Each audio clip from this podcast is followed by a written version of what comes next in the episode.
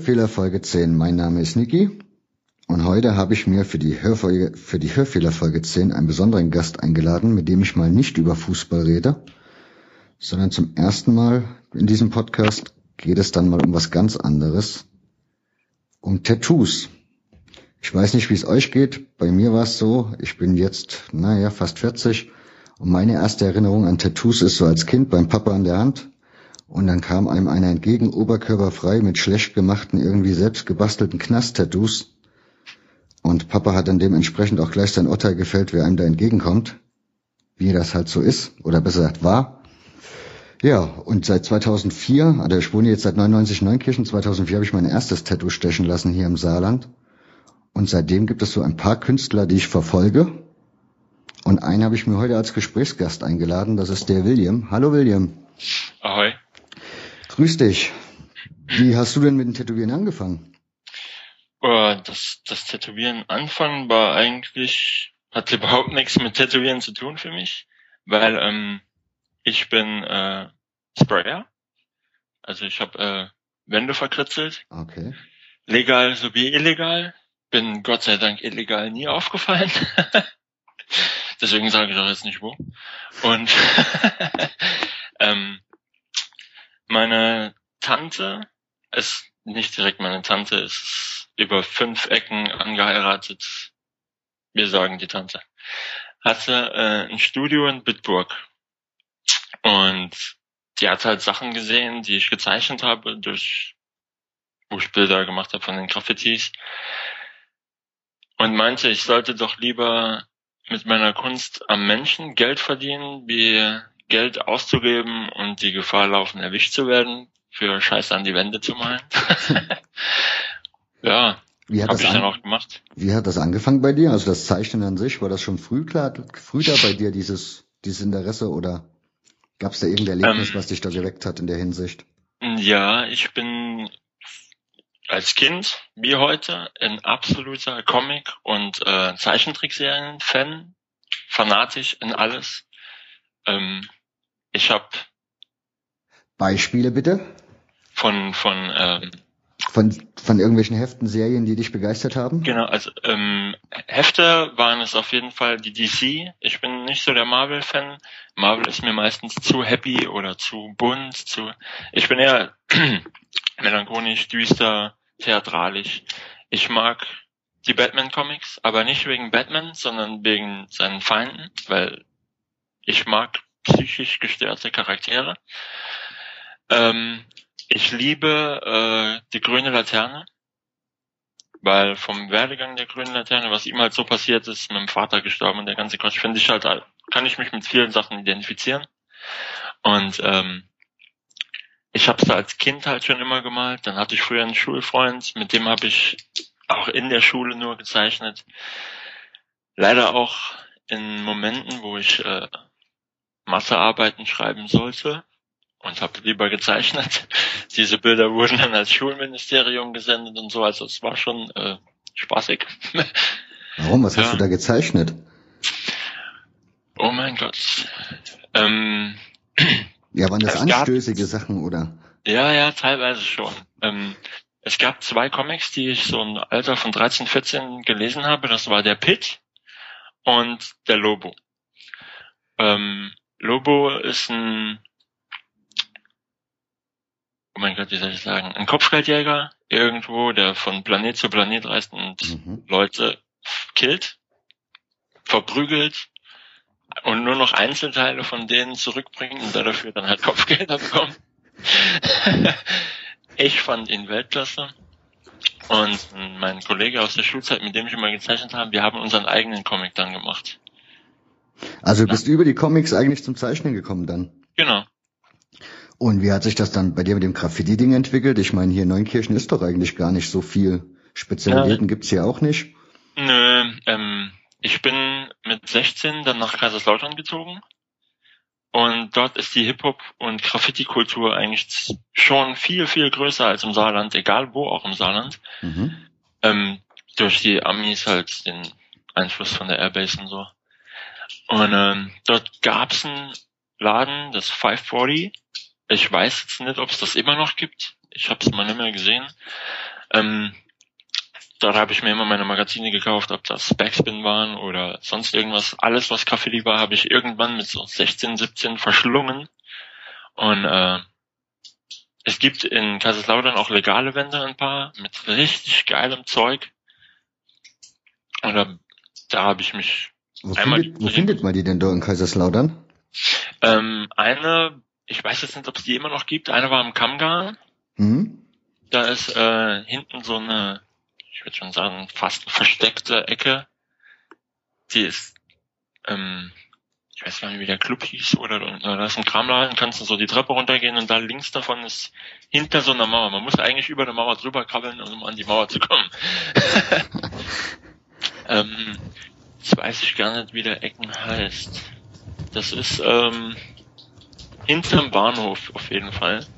Ist eine alte Turnhalle und da ist auch ein, ich glaube, 10 auf 4 Meter hohe Wand und die war mit dem übelst geilsten Graffiti gesprüht und ich habe mindestens einmal die Woche bin ich da dran vorbei und bin extra mit dem Bus ausgestiegen, aus dem Bus ausgestiegen und hab mich angedacht, zu sehen, wie die was umsetzen mit der Dose. Kannst du dir das, also kannst du dir erklären oder heute erklären, was dich daran so begeistert hat damals an diesen Graffitis? Ähm, Ausdruck. Ausdruck von, von Gedanken, Gefühlen, ähm, auch Provokation, vor allem Provokation würde ich sagen. Einfach, äh, es ist halt eine, eine, eine anstößige Art, jemandem seine Kunst eigentlich aufzudrücken. Man ähm, besprüht jemand anderes Eigentum, um seinen Namen erstmals zu verbreiten, kunstvoll. Und ähm, viele Jungs, die ich damals gekannt habe, die haben auch so ein sehr sozialkritische Sachen gemalt. Also es geht schon eher um Bilder als so um Text, wie man sie meistens eigentlich so sieht, ne? Genau, Text ist halt echt nur da, für den Namen zu verbreiten. Finde ich jetzt sehr langweilig. Ja. Weil ich finde, ähm, wenn man ein cooles Piece an, die, an irgendeine Wand malt, an Zug, scheißegal, kommt das einfach tausendmal cooler rüber. Und die, die Person, die das sieht, merkt sich einfach mehr deinen Namen, wie wenn man irgendwo scheiß seinen Namen hintaggt. Da bin ich kein Fan von. Wie hast du dann, wie ist das dann weitergegangen vom Graffiti zum Tattoo? Ähm, ich bin mit einem Mädel zusammengekommen, der Nadine, die hat damals tätowiert, für die ich, der ich auch heute noch dankbar bin, dass er äh, mich da eigentlich so reingezogen hat. ja, hast du vorher noch eine anständige Ausbildung gemacht? Also anständig in An Anführungsstrichen halt? Nö. Ja, Hast du komplett hab, auf das Pferd tätowieren gesetzt dann? Äh, nee, ich habe äh, vorher Musik gemacht. Das heißt? Ich habe äh, aufgelegt und Sachen produziert. Ah. Ähm, war relativ erfolgreich. Also ich habe schon jede Menge Releases. Ich habe auch in Deutschland in jedem Ecken gespielt, den man sich vorstellen kann. Ja, kann der Hörer jetzt im Internet was finden, wenn er da was? Ähm, ich empfehle es ihm nichts zu tun. Okay. ähm, ja, klar, wenn man meinen Namen bei YouTube oder so eingibt, da wird man schon noch Sachen finden. Bei ähm, Okay, ich werde einen Link in die Show Notes setzen. auch bei Juno Download Co. und in England so Platten, so, so MP3-Downloads und so wird man schon noch Sachen von mir finden, aber es ist halt, ich habe einfach Spaß an Kunst, mhm. Musik, Skulpturen, Zeichnen, Tätowieren, alles was mit Kunst zu tun hat, bin ich total Fan von. Visueller Kunst ist das Allergeilste. Hm. Wir waren bei der Freundin stehen geblieben, die dich zum Tätowieren genau. gezogen hat. ja, gezwungen nicht jetzt. Ich bin halt eigentlich reingerutscht. Das ist, die hat, die hat tätowiert ähm, zu Hause, was ich heute auch echt nicht mehr gutheißen würde, aber damals habe ich es auch nicht besser gewusst. Das ist halt oft das Problem, weil man die, die meisten, die jetzt zu Hause anfangen, die wissen eigentlich gar nicht, was sie den Leuten antun können. Mit Farbe, die aus irgendeinem scheiß Ebay-Count gekauft wurde oder in Deutschland gibt es eine Tätowierfarbenverordnung und da werden alle Farben getestet. Und wenn. Was gibt es da? Einen? Eine Tätowierfarbeverordnung. Das heißt, das ist ein Amt oder was? Das ist ähm, die Kosmetikabteilung. Mhm. Das ist die, ähm, wo Einliner testen und der ganze Quatsch. Wird ja auch gesundheitsmäßig getestet und geguckt, ob es schädlich für den Menschen ist. Mhm. Und da gibt's eine extra Abteilung nur für Tätowierfarbe. Und die testen alle Farben, die man so normal kaufen Seit, kann. seit wann gibt's das? Ähm, 2008, wenn ich mich nicht irre. Seit 2008. Ähm, es ist halt, dass viele Ebay-Farben und sonst irgendwas, keine Ahnung, wie die zusammengerührt werden. Deswegen soll man da definitiv die Finger davon lassen, weil ich habe schon entzündete Tattoos gesehen. Das sieht echt finster aus. Das ist auch dann echt schon gefährlich. Ja.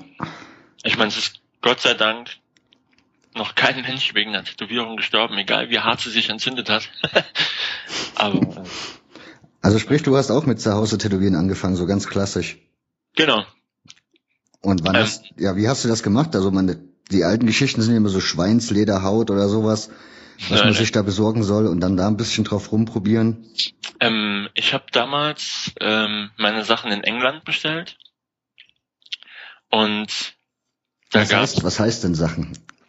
Also meine meine äh, Tätowiermaschinen, Hm? ähm, Nadeln, ähm, ja das Farbe, alles ist also das ganze Equipment halt. Netzteil habe ich alles in ähm, England bestellt.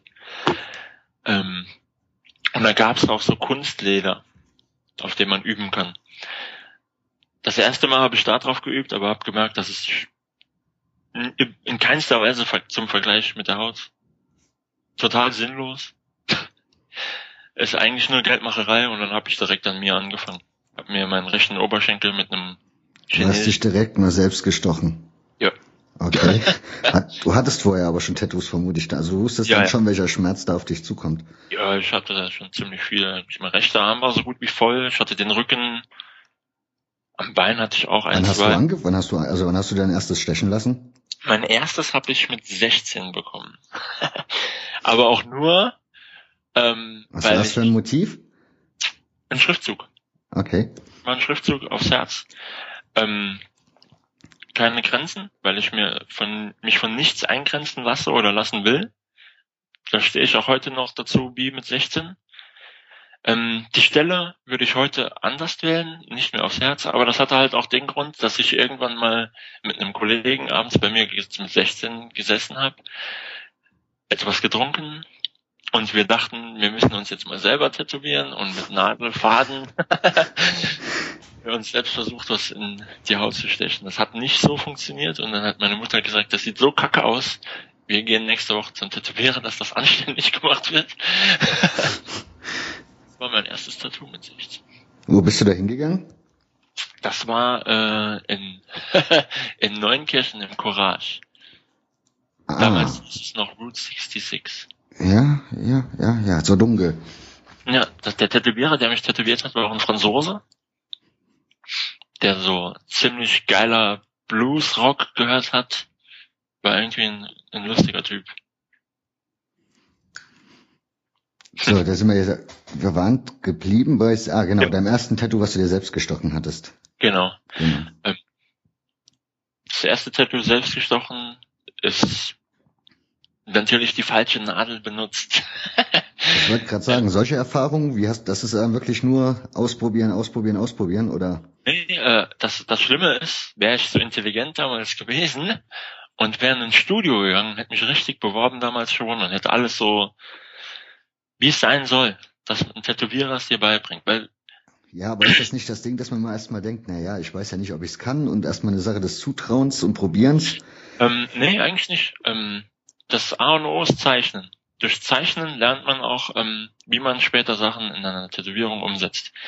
Du kannst Zeichnen auch Sachen einfach ausprobieren, wie Traste wirken, wie Farbübergänge laufen sollten, Linien ziehen. Das alles kannst du ja auf dem Blatt schon üben und später nur noch per Technik auf die Haut überbringen. Und ähm, das sind alles Sachen, die lernt man eigentlich nur von dem Tätowierer, weil das, was ein Tätowierer dir in einer Woche beibringt, das, da brauchst du ein halbes Jahr dafür, um das selbst rauszufinden. Fangen wir, fangen wir mal mit dem Akt selbst an. Du hast ja gesagt, du bist dann, also du hättest besser zu einem Tätowierer gehen sollen. Ja, definitiv. Aus der Erfahrung weiß ich, erstmal redet man ja logischerweise über das Motiv und dann fängt der Tätowierer ja an, irgendwas zu entwerfen. Und wenn man dann einverstanden ist, kommt das auf dieses Papier drauf, das man dann auf den Körper überträgt irgendwie. Mhm. Ja, ähm, was ich meinte, ich hätte zum Tätowierer gehen sollen, um dort die Lehre erst richtig anzufangen. Aber ich habe zu, lieber zuerst ein Jahr lang bei mir zu Hause umgeknaubt und gezeichnet. Okay, für, für die Nadine habe ich halt die Vorlagen gezeichnet, deswegen bin ich da so reingerutscht. Bin halt öfters mal mit dem Sven, ein Kollege von mir, ähm, nach äh, Bitburg, da ist meine angeheirateten Tante da. Und wir haben, wie gesagt, es ist eigentlich nicht meine Tante, aber wir haben sie immer so genannt. ähm, und die dann auch zu mir sagte, ey, tätowier lieber wie Häuserwände anzumalen, da hast du mehr davon. Und ähm, die hat mir dann eigentlich erst ein Dreivierteljahr später so, nachdem ich da so rumgeknaubt und gezeichnet habe und nur Mist gebaut eigentlich, gesagt, ey, das ist dafür, das ist dafür, halte das so und so. Und das hätte ich schon viel früher tun sollen. Weil das, das halbe, halbe Jahr, wo ich meine Maschine hatte, so nur Scheißdreck gebaut habe, hätte es mir einfach erspart. Durftest du in dem Laden direkt dann tätowieren oder? Nee. nee. Ich durfte nur Freunde tätowieren. Ich bin eigentlich nur dort gewesen und habe nur zugeschaut. Ja. Also wie man es aus diesen amerikanischen Tattoo-Sendungen kennt bei D-Max. Ja, aber die haben definitiv nichts mit der Realität zu tun. Inwiefern? Ähm, zum Beispiel, Kunde kommt ins Studio, theatralisch, weinend. Bei mir ist noch keiner weinend ins Studio. die Großmutter ist tot, ich brauche ein Tattoo für die. Ähm, es soll über den ganzen Arm laufen, den ganzen Rücken, keine Ahnung. Und äh, ich würde irgendwas gern symbolisch. Und dann der Tätowierer direkt, ja, wir machen einen Koi, der sich zum Drachen verwandelt, weil äh, am Ende seiner Reise wird der Koi, wenn er am Berg oben angekommen ist, ein Drache. Ich meine das, eine halbe Stunde, geh noch was essen, kommst dann wieder, fang wieder an. Kein Tattoo-Studio dieser Welt funktioniert so. Du, und vor allem nicht, wenn es so bekannt ist wie Miami Inc., LA Inc., New York Inc. oder wie sie auch alle heißen, Inks. Funktioniert. Du kannst in kein Tattoo-Studio reingehen und sagen, ey, ich hätte gern das und das. Und der Tätowierer sagt, geh was essen, kommst eine halbe Stunde wieder, habe ich dir was gezeigt. Wie funktioniert das bei dir? Bei mir funktioniert's. Ähm, oder worauf legst du Wert? Oder wie wünschst du dir, dass es laufen sollte? Oder was wäre ideal, sagen wir mal so? Ähm, am idealsten wäre, wenn mein Tag 40 Stunden hätte und ich ähm, die Terminberatung selber machen könnte.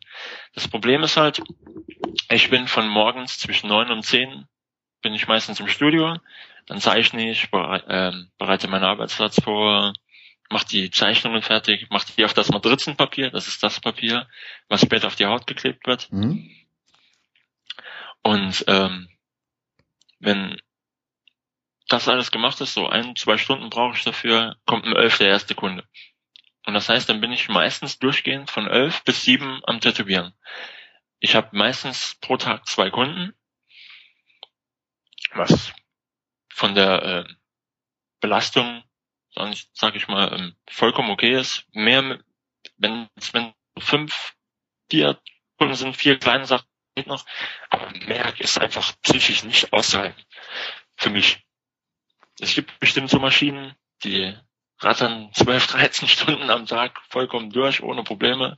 Aber ich äh, brauche auch irgendwann meine Ruhe. ähm, ich war mal irgendwann bei Manu von Manu, Manu Tattoo. Heißt er so? Hinten da in Frankreich, direkt hinter der Grenze.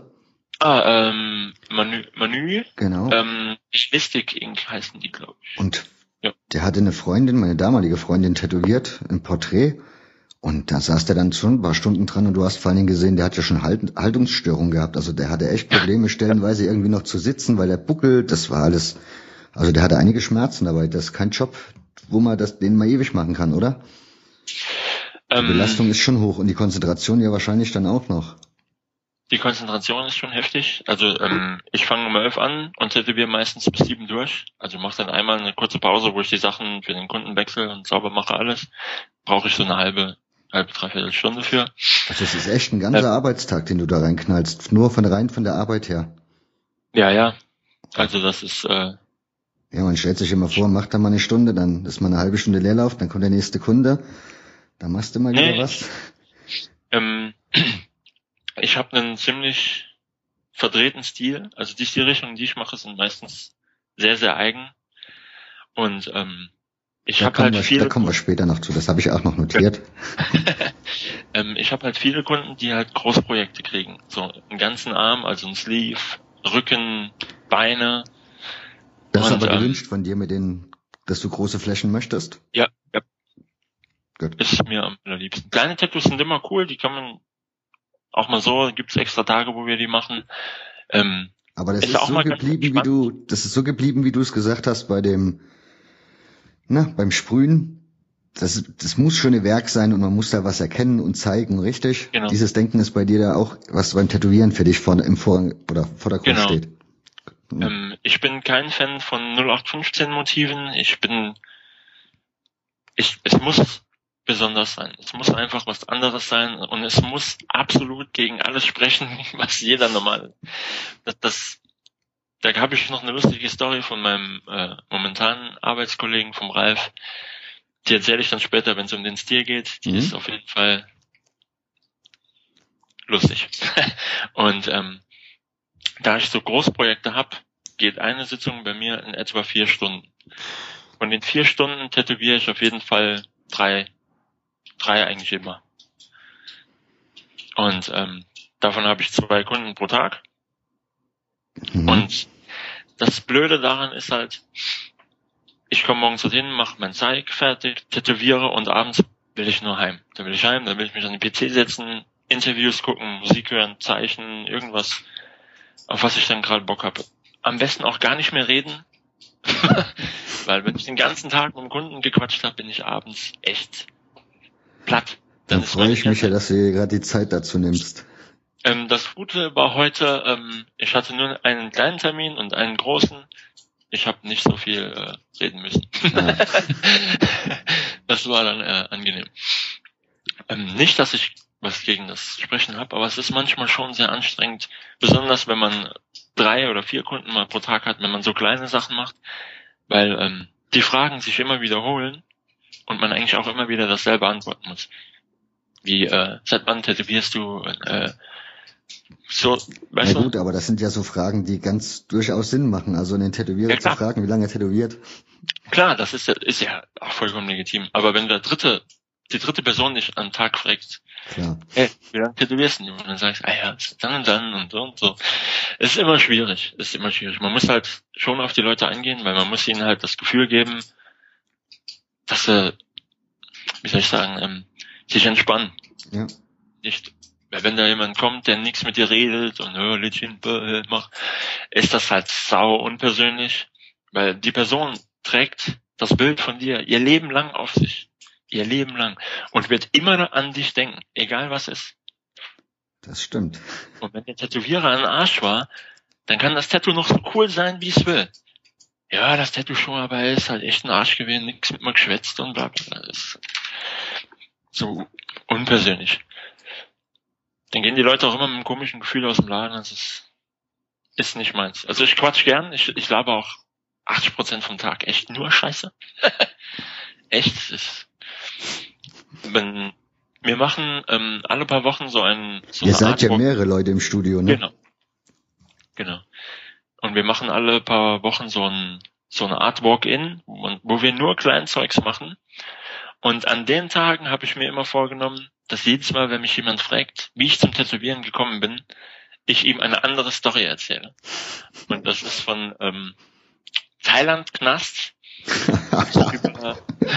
ich habe eine äh, äh, Kuckucksuhraufzieherlehre in der Schweiz ab, über sich äh, in der Prüfung zum Schülerlotse durchgefallen bin.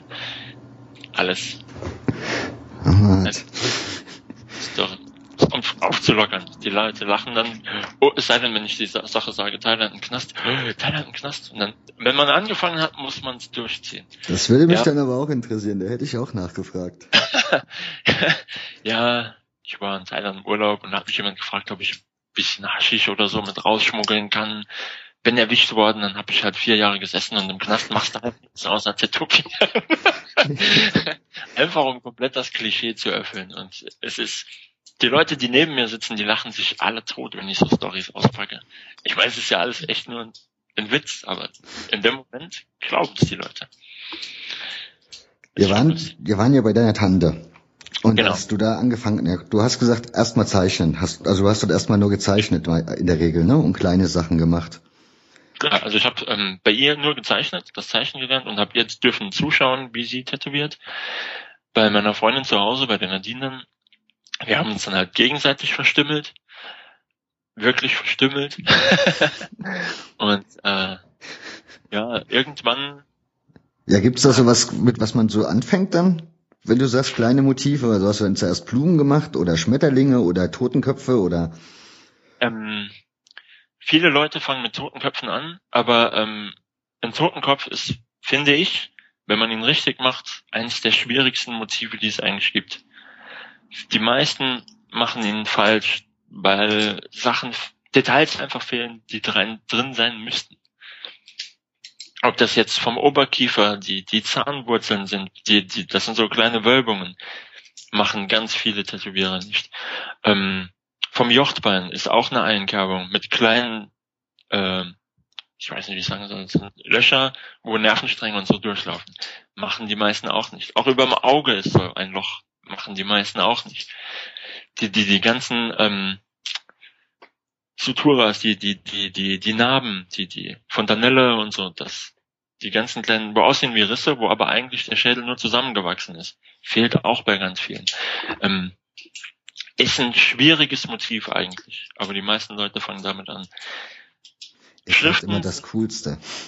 Ja, ich ist auch mein Lieblingsmotiv. Ich, ich liebe Totenköpfe. Ist, Ja, ich mag da ja mehr die Oldschool, also diese ganz bunten, diese, die so mexikanisch sind die, ne? ah, das ist äh, Sugar Skies, ja, die Katrine. Die gefallen mir sehr gut. Ja, ist auch ein cooler Stil. Der Chicano-Stil hatte so 2012, 2013 ist der so richtig populär war in Deutschland. Vorher hat den kaum jemand eigentlich tätowiert. Äh, ich mag den Chicano-Stil auch unheimlich. Ich tätowiere ihn auch gern.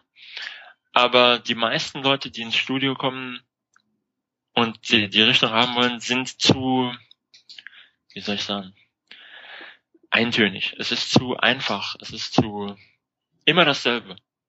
Es ist Ja, aber ist der Stil nicht eigentlich auch sehr einfach? Ich meine, Oldschool-Tattoos sind ja, das, wie, das müssten wir jetzt mal die Hörer noch mitnehmen, dass die vielleicht auch wissen, worüber wir da reden. Da wird nicht jeder vielleicht wissen.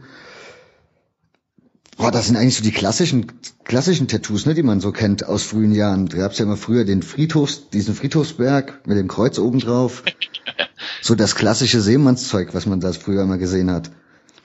ähm, das klassische Seemannszeug ist eigentlich ähm, sind auch halt die, die Seefahrermotive, Mhm. ähm, wo eigentlich jedes eine Bedeutung hat. Ja. Von jedem kenne ich sie nicht, weil ich bin mit dem Oldschool-Style auch nicht so dicke. Ähm, das erste, mit was Seefahrer nach Hause gekommen sind, eigentlich waren ja polynesische Tattoos. Das Maori. Das sind diese, die man so sieht im Fernsehen, wo dann so geklöpfelt werden. Genau, ein Tautau. Ähm, von daher kommt auch das Wort Tattoo von dem Tautau. Mhm. Ähm, das ist, ich weiß jetzt nicht mehr von wo genau, das kommt Neuseeland, Polynesien, Hawaii und bedeutet eigentlich nur ähm, Klopf, Klopf, wegen dem Klöppeln. Mhm. Und aus dem Wort Tautau hat sich das Wort Tattoo dann einfach irgendwann entwickelt. Ähm, Aber was ich halt wissen wollte, war bei den Oldschool-Tattoos, mhm. die lassen sich aber auch schlecht verbinden, dass man jetzt sagen könnte, ich habe eine Idee X und jetzt könnte ich da irgendwie, genau. das ist halt mit diesen Motiven schwieriger, ne? Ja, dass man so einen Sleeve eigentlich davon macht, so Ja. ein Ärmel. Das ist mit den Motiven eher schwierig. Da ähm, gibt es ein paar kleine Dinge, die man gemacht hat mit Punkten, Sternen dazwischen setzen und leichten Schattierungen vielleicht oder so, aber die früher hatten auch nur Motiv neben Motiv. So ein richtiges Bild, das über den ganzen Arm geht, hat früher eigentlich keiner gemacht. Da war die Technik aber auch nicht weit genug für, oder? Die Tätowiertechnik als solches. Genau. Man hat halt, war halt, ich meine, damals ja auch neu und damals war das ja schon das, das Ding überhaupt, wo jeder gedacht hat, boah, krass. Heute sieht man es und denkt, ja, es ist halt oldschool. Ja. Du hast mit den kleinen Sachen angefangen. Ähm, Was wie war, gesagt, ja, was heißt klein? Chinesische Zeichen, Sterne, obwohl Sterne eigentlich auch sehr schwierig sind. Aber mit Sternen habe ich angefangen. Äh, chinesischen Zeichen, generell asiatische Motive. Das war aber so, wenn man guckt, so dein, von deiner Zeit her, wo du angefangen hast mit Tätowieren her, ist das ja eigentlich auch so der, der, Zeit, der Zeitgeist gewesen, oder? Da war doch dieses chinesische Zeug gerade schwer modern. Genau. Ähm, ich habe es damals eigentlich auch ganz gern gemacht. Heute wehre ich mich mit Händen und Füßen dagegen. Lässt sich das heute wirklich noch jemand machen? Viele. Ja. Es gibt ähm, ein paar Tätowierer, wo ich sagen muss, die, die den Stil noch machen, richtig, also nur den Stil, aber ihn auch perfektioniert haben. Weil es halt nicht mehr so dass das traditionell asiatisch ist, sondern zum Beispiel ähm, der Jesse Jen ist, äh, ich weiß jetzt gar nicht, ob es Amerikaner oder auch, also er ist auf jeden Fall asiatischer Abstammung, aber er ähm, spricht so gut Englisch, dass ich nicht weiß, ob er in Amerika geboren ist oder nicht. Ähm, der zum Beispiel nimmt die traditionellen Motive, tätowiert sie aber realistisch. Das heißt, ähm, früher war ein Coil mit fetten Außenlinien und einfarbig oder mit vielleicht zwei Farben und dann ganz bunt ausgemalt. Und bei ihm ist es halt wirklich realistisch. Das ist, er nimmt dann auch ein Foto von einem Koi und der sieht dann auch aus wie auf dem Foto. Wenn er einen Samurai macht, dann knipst er sich selber in Rüstung oder so. Das ist dann alles realistisch. Diese alten Motive, nur realistisch. Ähm, dann gibt's noch den Chart vom Golden Needle in Thailand, mit dem ich auch so leicht Kontakt habe. Ein Freund von mir fliegt auch immer nach Thailand und lässt sich von dem den ganzen Körper vollhacken. Der hat, ähm, hat so eine Mischung. Der ist schon noch sehr traditionell, aber benutzt viel krassere Farbübergänge und hat einen Touch-Realismus drinne, dass das Ganze weicher und fließender wird. Und das ist so Leute braucht eine Stilrichtung, die das weiterentwickeln und nicht auf etwas sich festfahren und seit zehn Jahren sagen, ich mache den Stil so und ich entwickle mich nicht weiter. Der Stil ist genauso vor, leck mich am hm, entwickelt worden. So bleibe mal dabei. Ist meine Augen langweilig. Wann bist du dann zu das erste Tattoo-Studio gewechselt, also wo du dann selbstständig gearbeitet hast? Ähm, das war in, äh, muss ich überlegen, Ende 2010 müsste das gewesen sein. Also noch Anfang. sehr am Anfang, ne, wo du angefangen hast mit Tätowieren. Genau, das war noch ziemlich am Anfang. Ähm, Ende 2010, Anfang 2011 müsste das gewesen Wie sein. bewirbt man sich so ein Tattoo-Studio? Geht man da hin mit einer Bewerbungsmappe oder sagt man, Ähm, ja, genau. Wenn man, das ist ein Portfolio. Das ist wie ähm, eine Mappe mit Arbeiten drin, die man tätowiert hat. hm? Ähm, ich finde mittlerweile sogar wichtiger die Zeichnungen. Also wenn heute sich, es kommt ja manchmal vor, dass sich bei uns im Studio ein Tätowierer bewirbt und äh, ich gucke mir dann lieber die Zeichnungen an, weil die Leute, die sich bei uns bewerben kommen oder generell sich im Studio bewerben kommen, sind meistens Frischlinge und ähm, da ist das Tätowieren noch nicht so ausgereift. Aber halt auch, weil sie es halt noch nicht besser können. Deswegen gucke ich mir lieber die Zeichnungen an, weil in der Zeichnung sehe ich, wie viel, wie viel Zeit er sich genommen hat, um sich das Motiv genau anzusehen, das er hier gezeichnet hat. Oder wie ähm, Talent ist eine Sache. Ich finde, ähm, das Tätowieren kann man lernen. Das ist nur Technik. Genauso wie das Zeichen. Das ist in meinen Augen nur Technik. Das ist ein Handwerk, das kann man lernen, das kann jeder lernen. Ich bin mir da Nur- nicht so sicher. Ich glaube, da muss man auch so ein gewisses Denken haben, oder? Nee, So eine Vorstellungskraft, gerade bei diesen Porträts, Genau denke ich mir immer, da genau musst du eine Vorstellungskraft haben. genau das ist das. Ähm, die Art, wie man Dinge sieht. Die Art, wie man ähm, an, ein, an ein Bild rangeht. Mit dem Kontrast Ruhe und Tiefe, das Ganze, ist in meinen Augen das, was man Talent nennt. Ähm, es gibt Leute, die tätowieren dir ein Porträt. Perfekt auf die Haut. Ist in meinen Augen aber eigentlich nur, ich meine technisch, sind die Leute Bombe. Aber ähm, es ist nur eine Kopie. Sprich, das ist wieder keine Herausforderung. Und auch, es ist eine extreme Herausforderung. Es ist eine technische Herausforderung auf dem höchsten Niveau. Was krasseres wie ein Porträt wird es nicht geben. Ja, aber für dich nicht dieses Ding von Kunstwerk, oder? Genau. Weil du, du kopierst ein Bild. Das Bild existiert schon. Und du, du bringst es nur auf die Haut. Und ähm, das widerspricht eigentlich genau dem, was ich machen will. Ähm, es kommt jemand bei mich ins Studio und sagt, er hätte keine Ahnung, ist jetzt schwierig. Ich er hätte gern Trash Sleeve würde ich gerne, würde ich jetzt als Beispiel mal nehmen. Genau, er, er hätte gerne einen, einen, einen Sleeve, einen Trash Seal und äh, ich habe jetzt letzte Woche zum Beispiel jemand gehabt, der hat den Icarus bekommen. Der kommt rein und sagt, ja, ich hätte, ähm, ich habe eine Vorstellung für meinen Arm, ich hätte gerne den Icarus drauf, ähm, können auch Schädel und sonst was dabei sein. Ähm, ich lasse dir da freie Hand. Ähm, dann mache ich was fertig dann kommt der Kunde sich's anschauen.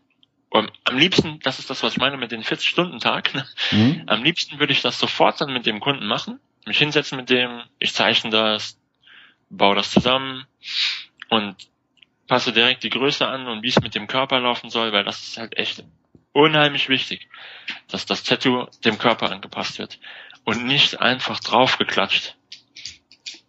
Und das, das Problem ist halt einfach, ich habe so wenig Zeit. Wie lange sitzt ja, denn du zum Beispiel in so einem Trash-Sleeve? An einem Trash-Sleeve, also ich habe das hat man ja in der Regel an den, also am meisten sieht man es auf den Fotos auf Armen oder Beinen trägt, trägt man das wohl. Ja, ähm, das ist egal.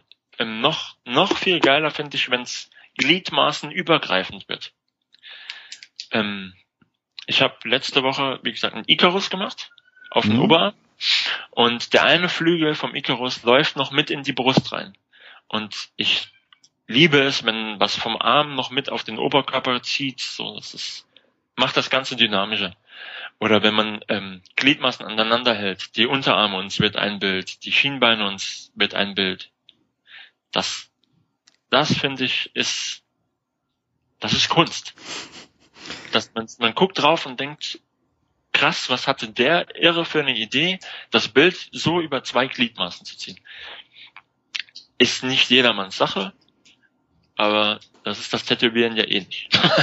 Richtig. Und mir fehlt einfach die Zeit, mich mit jedem Kunden hinzusetzen und äh, sein Motiv durchzuplanen. Ich hätte die Zeit gerne, aber der Tag hat halt leider nur 24 Stunden und ich muss auch essen und schlafen. Ich wollte gerade sagen, aber wenn du keine Termine annehmen würdest, könntest du das ja theoretisch tun, ne?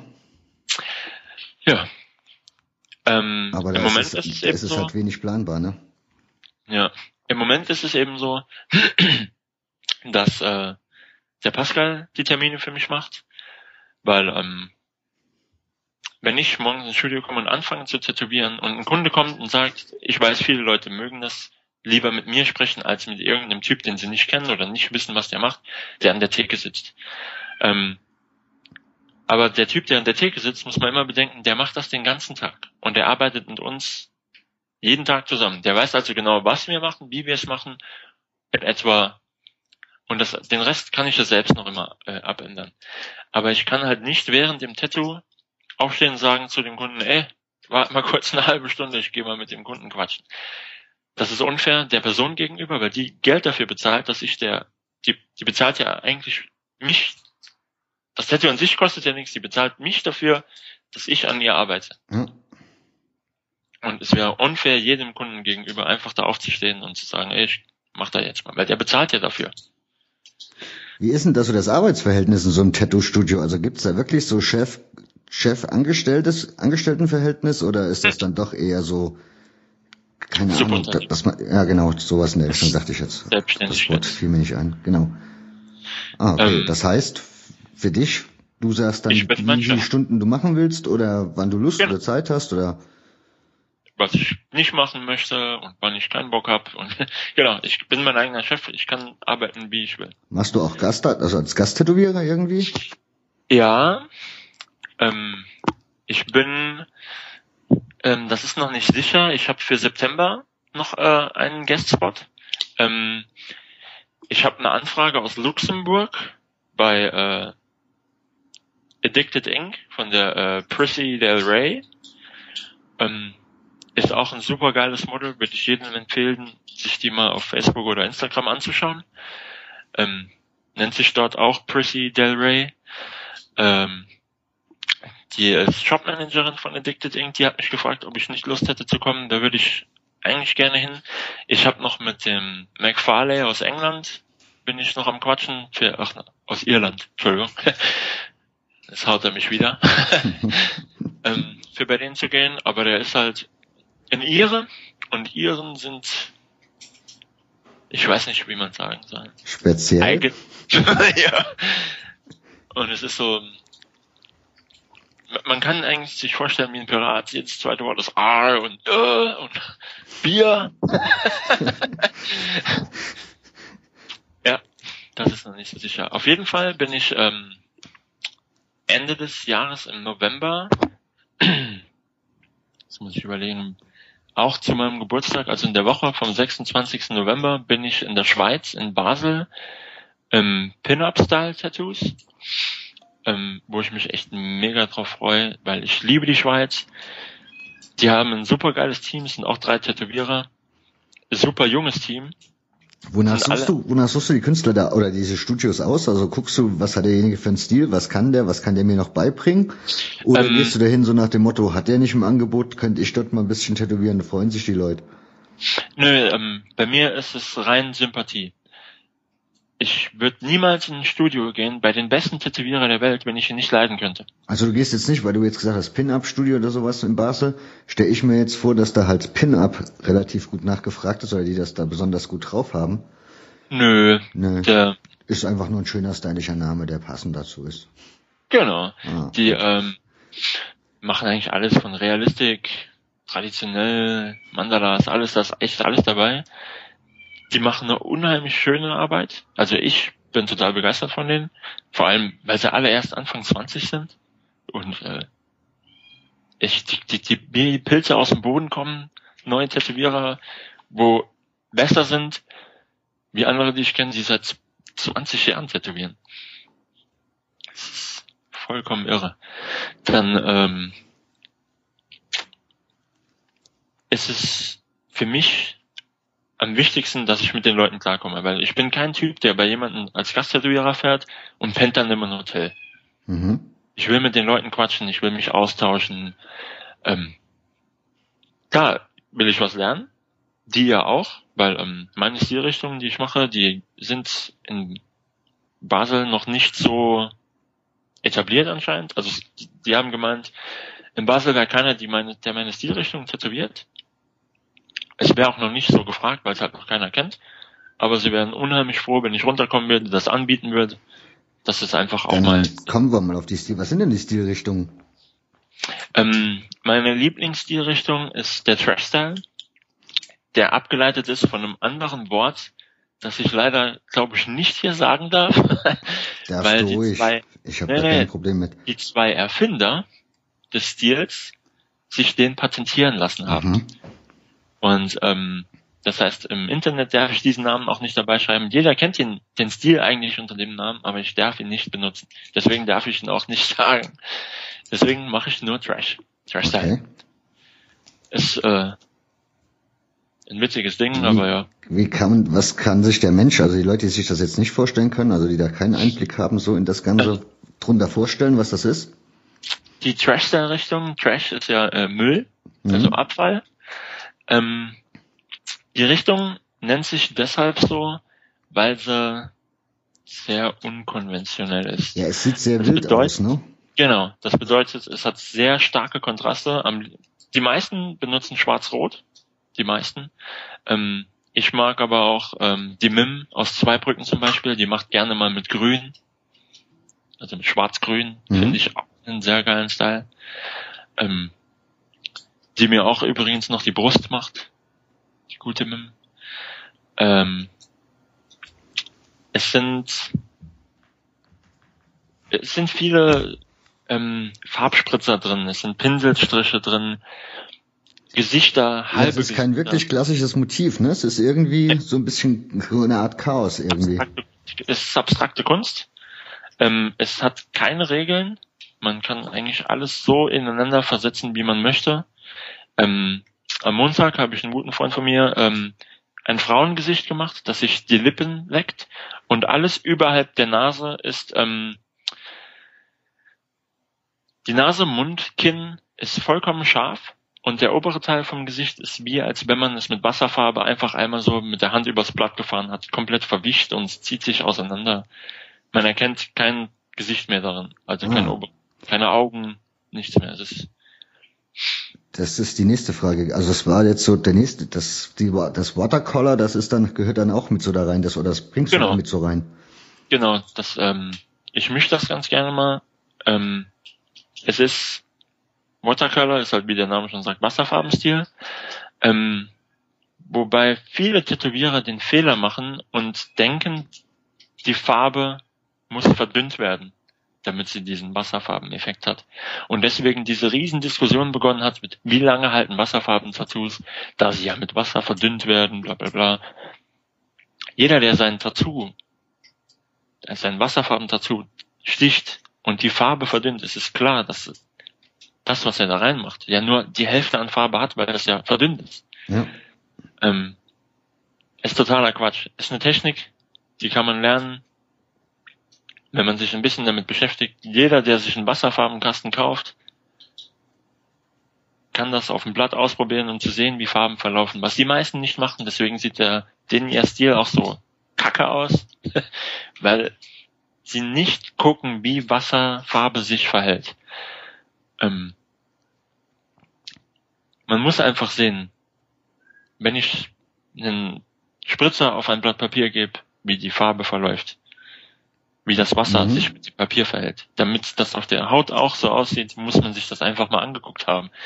Und nicht denken, oh, da kann man einen Sprich machen und hier ein bisschen Spritzer. Das funktioniert nicht. Das sieht immer aus wie gewollt und nicht gekonnt. Immer. Das klingt so, als wäre wäre das so in der Tattoo-Szene so, du, irgendwo kommt ein Style auf, der wird dann verbreiteter, weil Leute halt auch nachfragen dann und sagen, kannst du mir sowas stechen? Ja. Und dann geht's los, über die Technik zu diskutieren, weil jeder hat das, genau. die meisten haben es ja noch nie gemacht oder den gab's vielleicht vorher auch gar nicht, den Style, sprich, er ist dann komplett neu. Mhm. Musst du dir ja dann selber neu drauf schaffen, ne? Und ist ja dann auch keiner in der Nähe, der dir dann vielleicht sagen kann, ah, hier so und so geht's, sondern musst du dir halt selber machen. Genau. Also es ist auch leider, leider in der ganzen Tattoo-Szene so, dass keiner Geheimnisse verrät. Sprich, ähm, egal wen du anschreiben wirst, die 90 Prozent aller Tätowierer sagen, wenn ich dir verrate, kannst du es ja genauso machen wie ich. Hm. Was ich schwachsinnig finde, weil ähm, selbst wenn ich dir alles, nicht, nicht ich, ich bin kein guter Fußballer, weil mit Fußball kennst du dich aus, selbst wenn der beste Fußballer der Welt, egal wer es für dich ist, dir all seine Tricks, seine Technik, seine Spielweise beibringt, wirst du trotzdem anders Fußball spielen wie er. Klar weil du einfach eine andere Sicht hast. Dein Gehirn, deine Synapsen funktionieren einfach anders wie seine. Du denkst anders, du hast andere Denkwege, du siehst Sachen anders, Farben blasser, intensiver. Deswegen wird das immer anders sein. Selbst wenn ich jemanden ausbilde und ihm komplett zeige, wie mein Stil funktioniert, kann er ihn zwar kopieren, könnte er ihn zwar kopieren, aber er wird ihn trotzdem anders machen, weil er eben anders denkt. Um das mal noch eine Ecke komplizierter zu machen, wie verhält sich das mit den ganzen Nadeln, die es dann noch dazu gibt? Ist das dann eigentlich nur komplett Handwerk, dass du sagst, ja. jetzt mache ich Outlines, brauche ich die Nadel so und so und dann für das Feine nehme ich lieber die Nadeln? Genau, das sind äh, unterschiedliche Stärken, Dicken, mehrere Nadeln, ob die ähm, abgerundet sind, flach, gefächert. Es, ist, es gibt da gibt es da verschiedene Stile, also gibt es da auch so verschiedene Marken, wo du dann sagst, ich nehme lieber die und die von denen, deren der Firma oder? Ja. Ja, gibt's. Ähm, okay. Und bei der Maschine ist das auch so? Genau. Was gibt's da, gibt's da an sich Unterschiede, wie die betrieben werden oder? Ja, es gibt ähm, momentan zwei. Das sind einmal Spulenmaschinen, die ich, äh, mit Spulenmaschinen kenne ich mich echt nicht aus. Ich Aber das ist ja so das klassische Motiv, was man eigentlich immer so sieht, ne? Genau, das sind die lauten Ratterdinger, die äh, haben so zwei, ähm, zwei Magnetspulen, wo ja. Strom durch, durchläuft und dadurch ähm, ziehen die einen äh, Metallhammer nach unten, an dem die Nadel fest ist und die Nadel bewegt sich dadurch hoch und runter. Ähm, ich muss, wie gesagt, ich bin nicht der Experte für ähm, Spulmaschinen. Mhm. Ich habe mir jetzt ähm, letztens erst zwei Stück gekauft von Michael Holland, der die Dinger selber baut und ich den Typ echt nur empfehlen kann, weil die Maschinen sind günstig, vergleichsweise. Ähm, und äh, der die Dinger laufen einfach perfekt. Ja, was benutzt der, wenn der keine Spulen benutzt? Ähm, der Michael Holland tätowiert, glaube ich, selber gar nicht. Der baut nur Maschinen. Der hat sich komplett nur auf das Maschinenbauen spezialisiert. Ähm, und macht es auch echt gut. Also ich kann die Dinger nur weiterempfehlen. Sie, äh, mir sind sie zu laut. Ich bin kein Fan von den lauten Ratterdingern. sie funktionieren, wie sie funktionieren sollen, aber ich arbeite lieber mit äh, Rotaris, sprich mit einem kleinen Elektromotor. Ah, okay. Ähm, dann gibt es natürlich auch wieder 100 Varianten, wie der Motor drin sitzt und wie der die, die Nadel, den Kolben, den, Rot, den Rotator bewegt. Ähm, ob er sich dreht, ob er schwingt, ob er steif von oben nach unten läuft oder nochmal über äh, sind das Sachen, die Einfluss auf ein Tattoo haben können, also auf ein Motiv, oder ist das nur für den ja. für denjenigen, der das, der das sticht und der dann sagt, ich brauche also ich mag's lieber, wenn die so und so fährt, die Nadel? Nee, da gibt's ähm, Unterschiede. Es gibt ähm, normale Liner, das sind Maschinen für äh, die Linien zu ziehen. Ähm, die sollten, sollten ziemlich ruhig laufen, weil eine gerade Linie braucht man keine Maschine, die oben rüttelt wie der Dämon. Mhm. Ähm, zum Schattieren habe ich ähm, eine Stigma die äh, und eine Ink Machines, wo der der Motor eigentlich Kopf sich dreht. Ähm, die laufen dadurch meiner Meinung nach etwas unruhiger. Jetzt nicht, dass sie ungleichmäßig laufen, sondern es ist mehr Bewegung in der Maschine habe ich zumindest das Gefühl. Und äh, damit ähm, mache ich meine Schattierungen. Mhm. Dann gibt's einen Packer. Das sind äh, Maschinen, mit denen man Farbe füllt.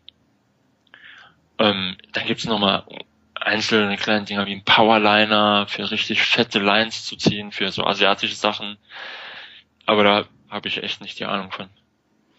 Mir ist es am liebsten, ich, ich ich möchte mir eine Maschine kaufen, die, wo man vielleicht den Härtegrad noch leichter einstellen kann, aber nicht wie der Motor läuft. Das ist das, was mich an den Spulenmaschinen einfach nervt. Man kann einfach so viel an denen rumschrauben und ich verstelle an den Dingern einfach mehr, wie das gut ist. Deswegen benutze ich eine Rotari, weil eine Rotari klemmst du an und die kannst du benutzen.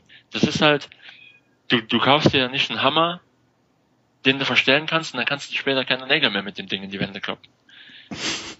Du, du kaufst dir Arbeitsmaterial, damit du es benutzen kannst und nicht verstellst. Eigentlich schon, das stimmt. Äh, legst du da Wert auf ein gewisses Gewicht oder haben die ein gewisses Gewicht oder können die auch verschieden wiegen? Also ähm, ich, also das ist das ist eigentlich Handlingssache. Da hat jeder anderes Gefühl. Klar ist es, ähm, wenn man Linien zieht und man eine Maschine hat, eine, eine Fette, die halt echt Bewegung drin ist, wie, wie eine Spule. Da ist halt einfach ein Metallhammer, der klopft. Da ist, die vibriert halt einfach. Ähm, habe ich gerne ein richtig dickes Griffstück drauf, dass die Maschine mal mindestens 500 Gramm wiegt.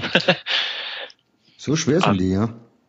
So eine Spule, also meine, meine Spulen, ich müsste mal wiegen mit dem Griffstück, aber die sind echt schwer, weil ich habe ähm, das, das Remus-Logo, das ist von unserem Studio, das Logo neben auf der Seite, äh, mit Säure eingebrannt. Und das ist halt eine, schon eine dicke Metallplatte. Wenn ich dann noch so ein dickes Griffstück, so ein 30er Griffstück oder so, 35er drauf hab, sind die Linien sauberer durch die Trägheit der Masse. Weil ähm, das Ding so viel Gewicht hat, dass der kleine Motor das gar nicht so in Bewegung bringen kann, mhm. ähm, werden meine Linien sauberer.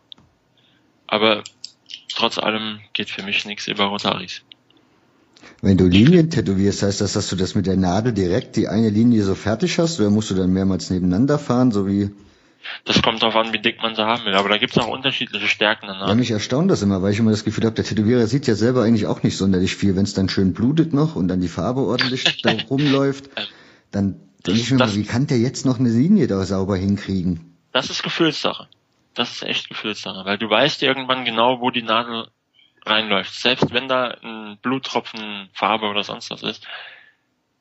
Ich weiß genau, wo die Nadel gerade reinsticht. Das ist, könnte man vergleichen mit einem Schweißer. Genau, wo der, die Schweißnaht ist, sieht er auch nicht richtig. Selbst mit seiner komischen Brille. Aber er weiß genau, wo jetzt was ist. Du hast noch eine andere Angewohnheit. Du tust Mandala-Bücher zeichnen. Ähm, das wirkt jetzt irgendwie völlig gegensätzlich zu zum Beispiel diesem Trash-Style oder di- diesem Wassercolor, Ja, weil das, das ist ja ganz fein, irgendwie richtig, mo- und geordnet. ja, man kann nicht mal sagen Motiv, das ist, hat irgendwie ein System, das Ganze, also das ist, ja, Ja, das stimmt eigentlich. Es ist eigentlich komplett das Gegenteil von dem, was ich sonst mache. Ähm, in meiner Trash- und Aquarellrichtung ist es, mache ich gerne zum Beispiel eine Blume, wo nicht komplett mit Farbe ausgefüllt ist, wo ähm, Linien sich kreuzen, wie ähm, als wenn man eigentlich über die Linie drüber malt und die Farbe läuft raus, dass es eigentlich aussieht wie ein nicht fertig gemaltes Bild, wo die Farbe rausläuft. mhm.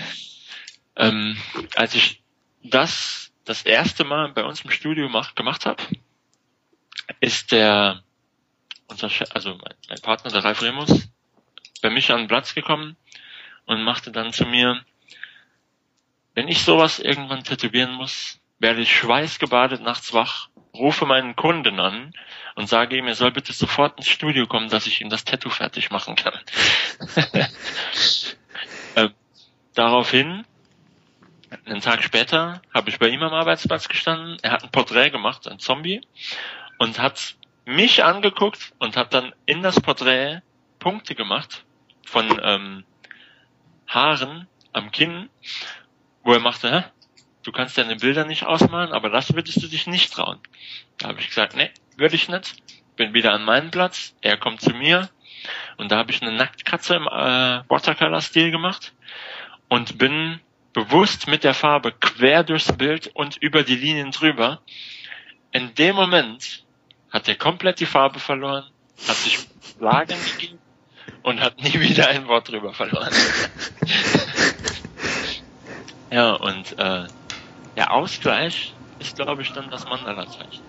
Ich aber das ist ja noch mal Konzentration ohne Ende, oder? ähm, ich ähm, bezeichne mich dann hier mal bewusst als Cheater.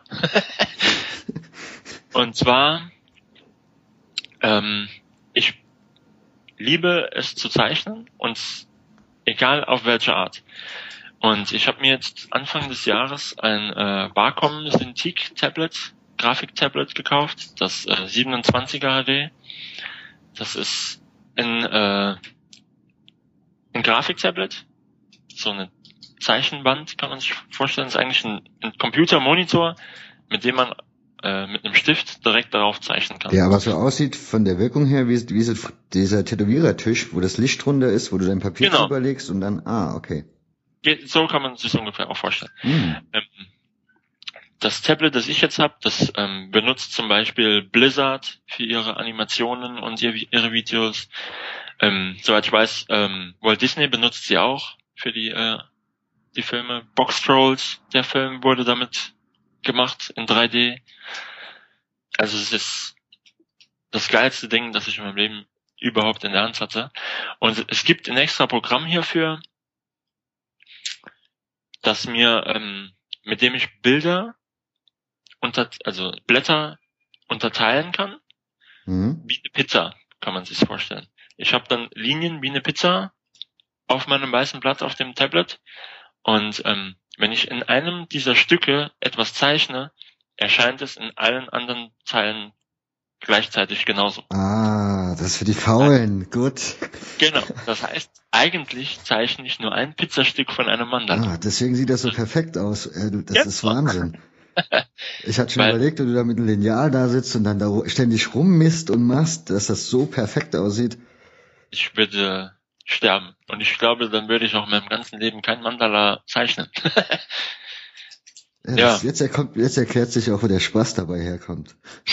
ja, das, das, das Gerät ist das Allercoolste. Es ist arschteuer, aber es lohnt sich. ähm, es gibt mittlerweile auch ein, ähm, ein Wacom Tattoo Team. Das ist ähm, von dem Hersteller Wacom selber ins Leben gerufen und hat alle Tätowierer, die dieses Tablet benutzen, in eine Gruppe geworfen und hat gesagt, ey, ihr benutzt das doch alle, tauscht euch mal aus, wir wollen wissen, wie wir das Gerät für Tätowierer verbessern können. Ähm, was unnötig für Tätowierer ist, dass wir vielleicht sogar eine extra Modell nur für Tätowierer rausbringen oder sonst was. Und ähm, da sind halt Leute dabei wie Jesse Levitz, ähm, Roman Aprego oder so. Und das, ich glaube, Mike Wolf hat auch eins. Ähm, es ist genial. Es ist einfach genial, sich auch mit den Leuten zu unterhalten, auszutauschen, was man damit machen kann und wie man es machen kann. Weil es ist eine ganz neue Art zu zeichnen.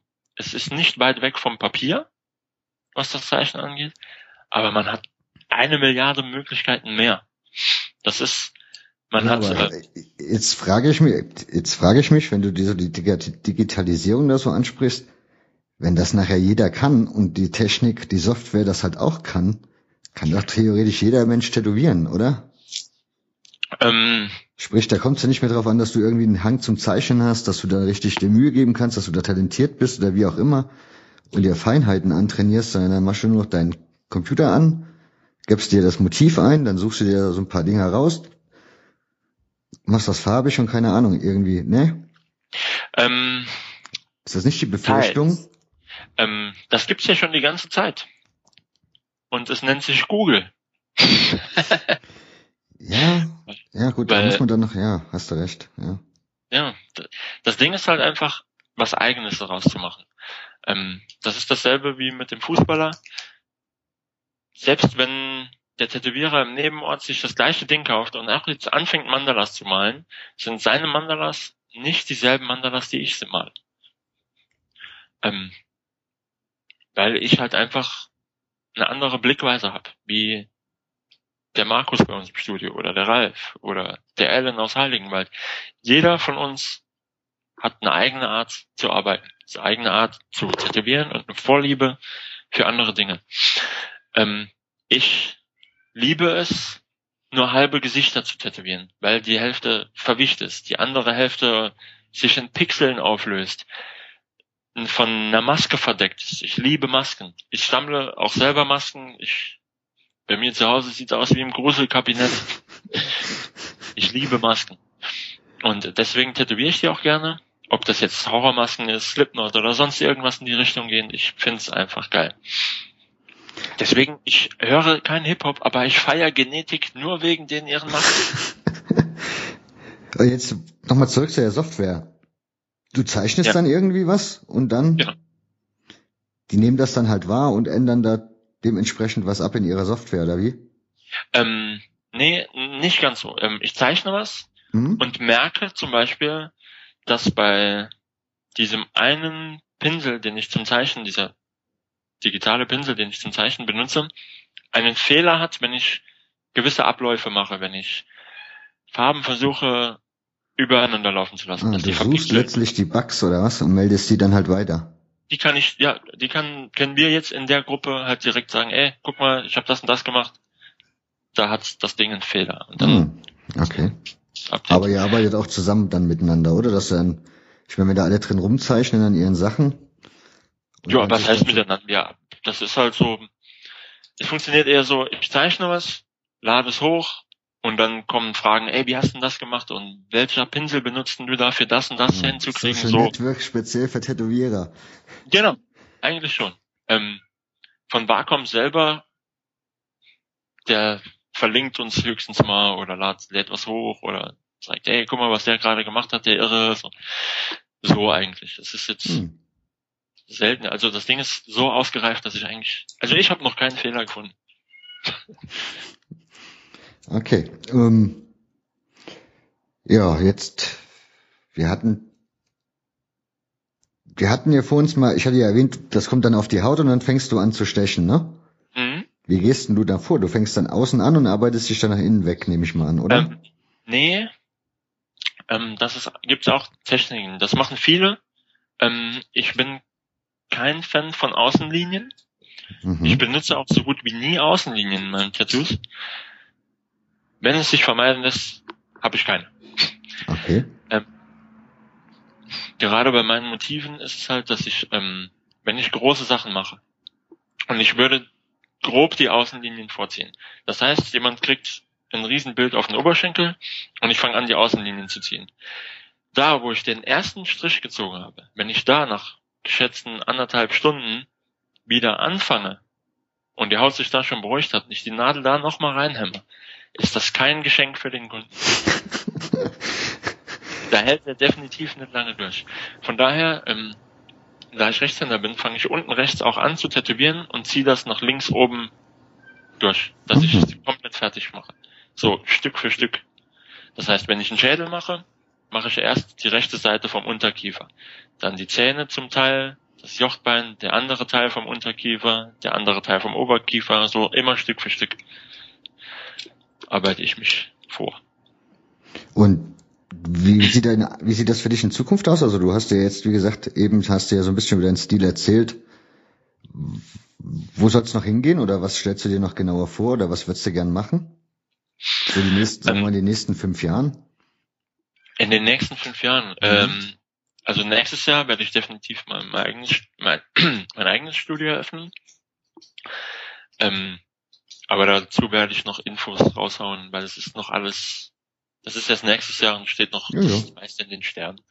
Kann ich jetzt noch nichts groß dazu sagen. Wenn Leute jetzt sich jetzt schon fragen, oh mein Gott, was mit meinem Termin bei Remus, die mache ich alle fertig. Also alle Termine, die ich jetzt noch habe, mache ich fertig.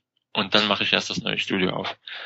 Es wird auch nicht aus der Welt sein, also muss auch keine Angst haben, dass ich jetzt nach Timbuktu gehe. ähm, das ist auf jeden Fall mein nächstes Ziel. Einfach, weil ähm, ich eine, ich bin anders. Selbst unter den Tätowierern habe ich jetzt gemerkt, weil das ist jetzt das dritte Studio, in dem ich arbeite. Ich habe eine eigene Arbeitsweise und ich arbeite viel, ich arbeite hart und wenn jemand um mich herum nicht so hart arbeitet oder nicht den Ehrgeiz daran hat oder an einem Strang zieht oder ich nur das Gefühl habe, er würde nicht an einem Strang ziehen, ist es furchtbar mit mir zu arbeiten. Es ist wirklich furchtbar. Unser, ähm, der, der Pascal, der mir die Termine macht, der seinen Job auch eigentlich echt gut macht. Also der, ich sag ihm den Namen und der weiß genau, was abgeht. Und der hat von drei Tätowierern und dann noch zwei Gasttätowierern, hat er die Namen im Kopf. Weiß, was die tätowiert kriegen, wann etwa und und ähm, der macht seine Arbeit echt gut. Und manchmal passiert halt ein Fehler. Wie jedem. Und also eher nicht so der Teamplayer. Ähm, ich bin ein Teamplayer bis zu einem gewissen Punkt. Ähm, das stell dir vor, du spielst in einem Verein Fußball und du bist morgens als erstes stehst du auf, gehst laufen trainierst, übst Torschüsse und dann kommen deine Freunde oder dein, dein, dein, dein restliches Team mhm. und trainiert dann erst mit. Die haben vielleicht auch schon zu Hause irgendwas gemacht oder sonst was. Dann Spielanalyse, alles Mögliche. Und am Schluss bist du, selbst wenn es nicht so ist, aber noch der Letzte, der da ist, alle anderen sind nach Hause und sind dort noch trainieren, aber du siehst es vielleicht nicht. Ich bin dann so, ja toll, bin ich wieder der Letzte, der hier, weißt, du, wie ich meine, so ja. in die Richtung. Jetzt nicht ganz so hart, aber ähm, wenn ich das Gefühl habe, dass um mich herum jemand nicht so hart arbeitet wie ich, bin ich, ich würde schon fast sagen, enttäuscht. Und ähm, ich versuche die Leute auch anzuspornen. Und das ist das, der Pascal hasst mich dafür, weil der ist gerade in seiner Tätowierlehre. Und ähm, ich bin kein Mensch, der die Schnauze hält. Wenn irgendwas scheiße ist, dann sage ich das, das ist scheiße. Und der arme Junge, der ist auch erst Anfang 20, der zeichnet sich kaputt an einem Bild kommt zu mir und sagt, wie findest du das? Und dann passiert es manchmal, dass ich dann halt sage, ist scheiße. Und dann guckt er mich entsetzt an und wirft das Papier weg. Und dann, dann mache ich dann so, ey, du, du hast mich nicht mal gefragt, was ich scheiße finde. Du hattest ja noch nicht mal die Möglichkeit dadurch zu gucken, kann ich es besser oder wie mache ich es besser? Und darin bin ich halt echt ein Arsch. Du bist halt schon ein kleiner Perfektionist, ne? An mich selber, ich habe einen riesen Anspruch an mich selber, was gar nicht gut ist, weil ähm, ich davon oft depressiv werde. Ich ähm, guck meine Arbeiten an, guck dann die Arbeiten an von Leuten, die ich echt bewundere, wie Sibac, Dennis Sibac, Victor Portugal oder der Guido Schmitz aus Kassel. Und ich guck mir an, was der besser macht wie ich. Und das versuche ich dann am nächsten Tag genauso gut zu machen, halt, dass ich mich tagtäglich weiterentwickle. Es passiert halt manchmal, dass ich einfach keinen Schritt vorangehe, dass es halt mal ein Stillstand ist, sage ich, so, wo es sich ein paar Wochen nicht wirklich weiterentwickelt, wo ich irgendwas nicht so hinkriege, wie ich möchte, oder Siehst du echt halt in solch kurzen Zeit, in Zeitsprüngen siehst du schon Veränderungen bei dir? Ich, ich sehe ja, in vier Wochen, also ich sehe, alle vier Wochen sehe ich, dass ich irgendwas mhm. besser mache. Das sind vielleicht Nuancen. Es sind echt Kleinigkeiten. Sieht kaum, wahrscheinlich kein Mensch. Aber äh, ich hänge mich daran auf. Ich hänge mich daran richtig auf. Und äh, wenn ich nicht sehe, dass, es, dass ich besser werde oder dass sich irgendwas entwickelt, werde ich schon manchmal depressiv und denke so, oh, ist alles kacke, es läuft nicht so, wie ich will und Dagegen spricht dir, dass du doch durchaus in dem einen oder anderen Tattoo-Magazin zu sehen bist mit deinen Arbeiten. Ja. Das ist dann doch schon stimmt. was, was dich stolz macht, ne? Also. Ähm, es ist cool. Es ist, ich bin in, in der Tattoo-Studio, waren wir jetzt auch mit den Gesichtern drin, dass so deine Fratze in einem Tattoo-Magazin drin ist, das ist auch schon geil. Weil du, du, du gehst an den Kiosk, machst das, machst das Heft auf und da ist deine Visage. zum Leidtragen der Käufer, aber sie ist drin. Ähm, ich finde, das ist so ein, ein selbstgemachtes Ziel. Ich, ich sehe das und denke, geil, ist ein Schritt, den man voran, seiner Karriere voran gemacht hat. Aber ich stehe morgen früh auf und es hat sich nichts verändert. Nee. Alles verstanden.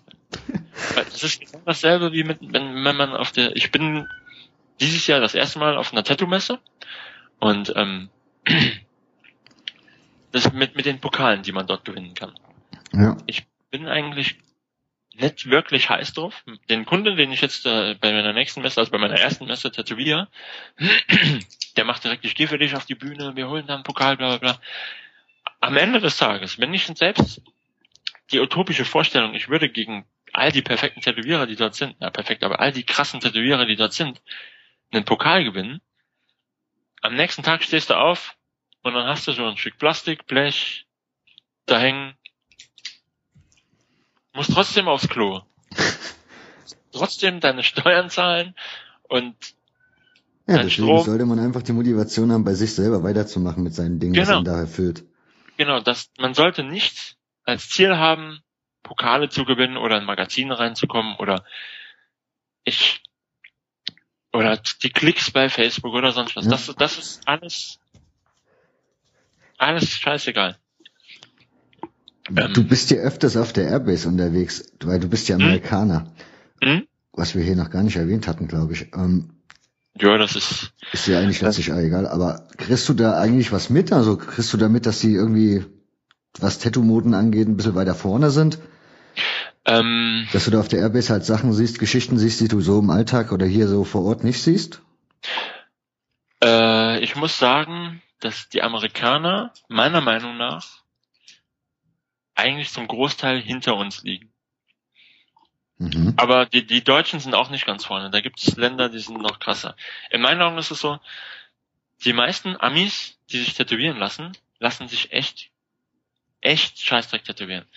Das sieht man äh, an den ganzen Hip-Hop-Künstlern von äh, Lil Wayne über, keine Ahnung, Soldier Boy oder wie die alle heißen, dass denen ihre Tattoos echt alle, das ist billiger Mist, hässliche kleine Tattoos, keine Bilder oder sonst was. Das ist echt Mist.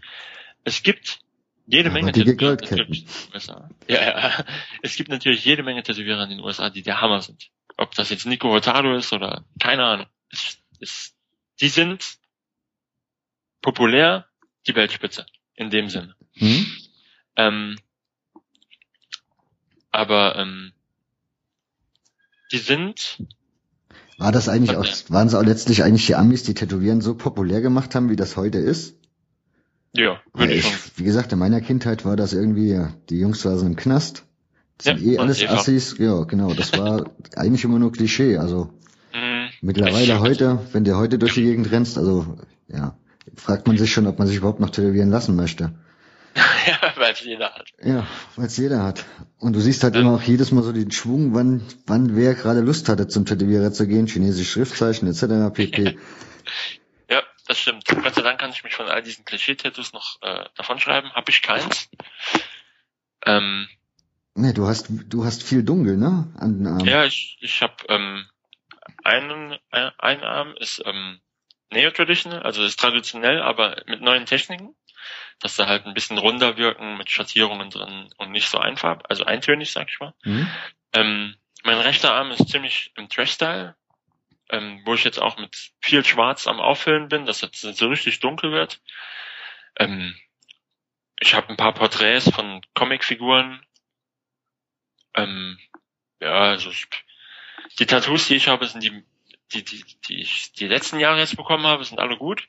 Aber ich habe viel altes Zeug und von Kollegen zu Hause gestochen und so ein Zeug. Einfach, weil mir das Tattoo meistens mehr bedeutet wie das optische.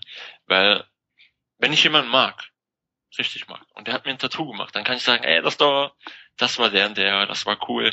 Ich habe äh, einen, einen bunten Schädel am Bein.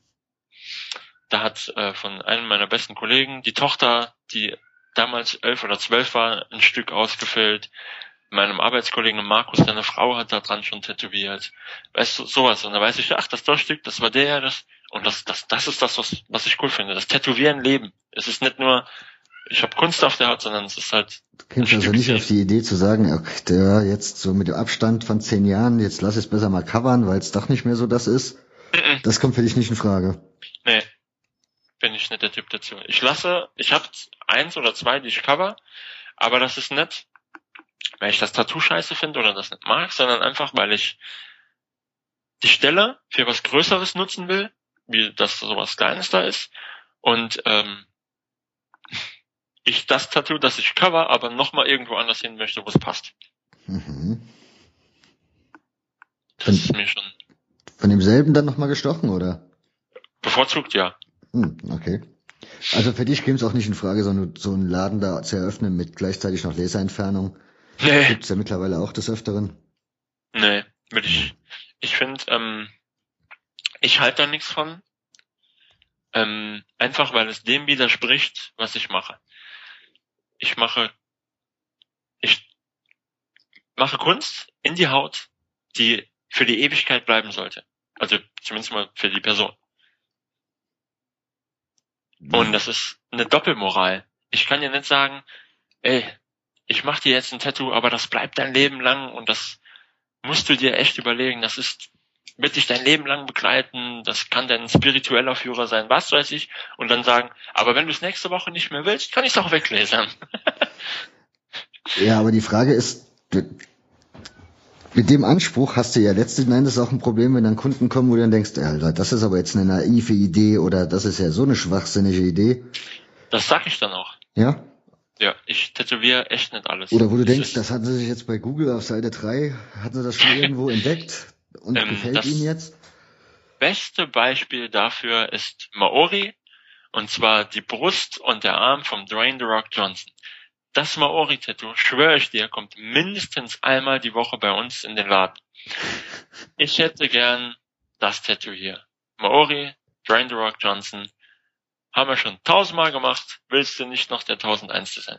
Ähm, Maori mache ich auch nicht. Ist absolut mein Stil. Es gefällt mir optisch, es ist ein schönes Tattoo aber es ist nicht nix für mich. Hast du mal einen klassisch so arbeiten sehen? Äh, Klöppeln, ja. Mhm. Äh, und zwar jedes Jahr in Frankfurt auf der Tattoo Convention. Aber selber eins machen lassen würdest du dir jetzt gar nicht, oder was? Doch, doch. Ähm, Wenn es geklöppelt ist, auf jeden Fall. Hm. Das, aber ähm, ich bin da halt. Mein mein Vater ist äh, Hawaiianer, Mhm. Und ähm, bei den Hawaiianern gibt's ein Familienwappen. Das nennt sich Moko und das ist ein äh, ein Tattoo von der Unterlippe übers Kinn. Okay. Das das würde ich mir dann noch von einem Hawaiianer in Hawaii, aber auch nur dann machen lassen. Und dann auch das Familienwappen.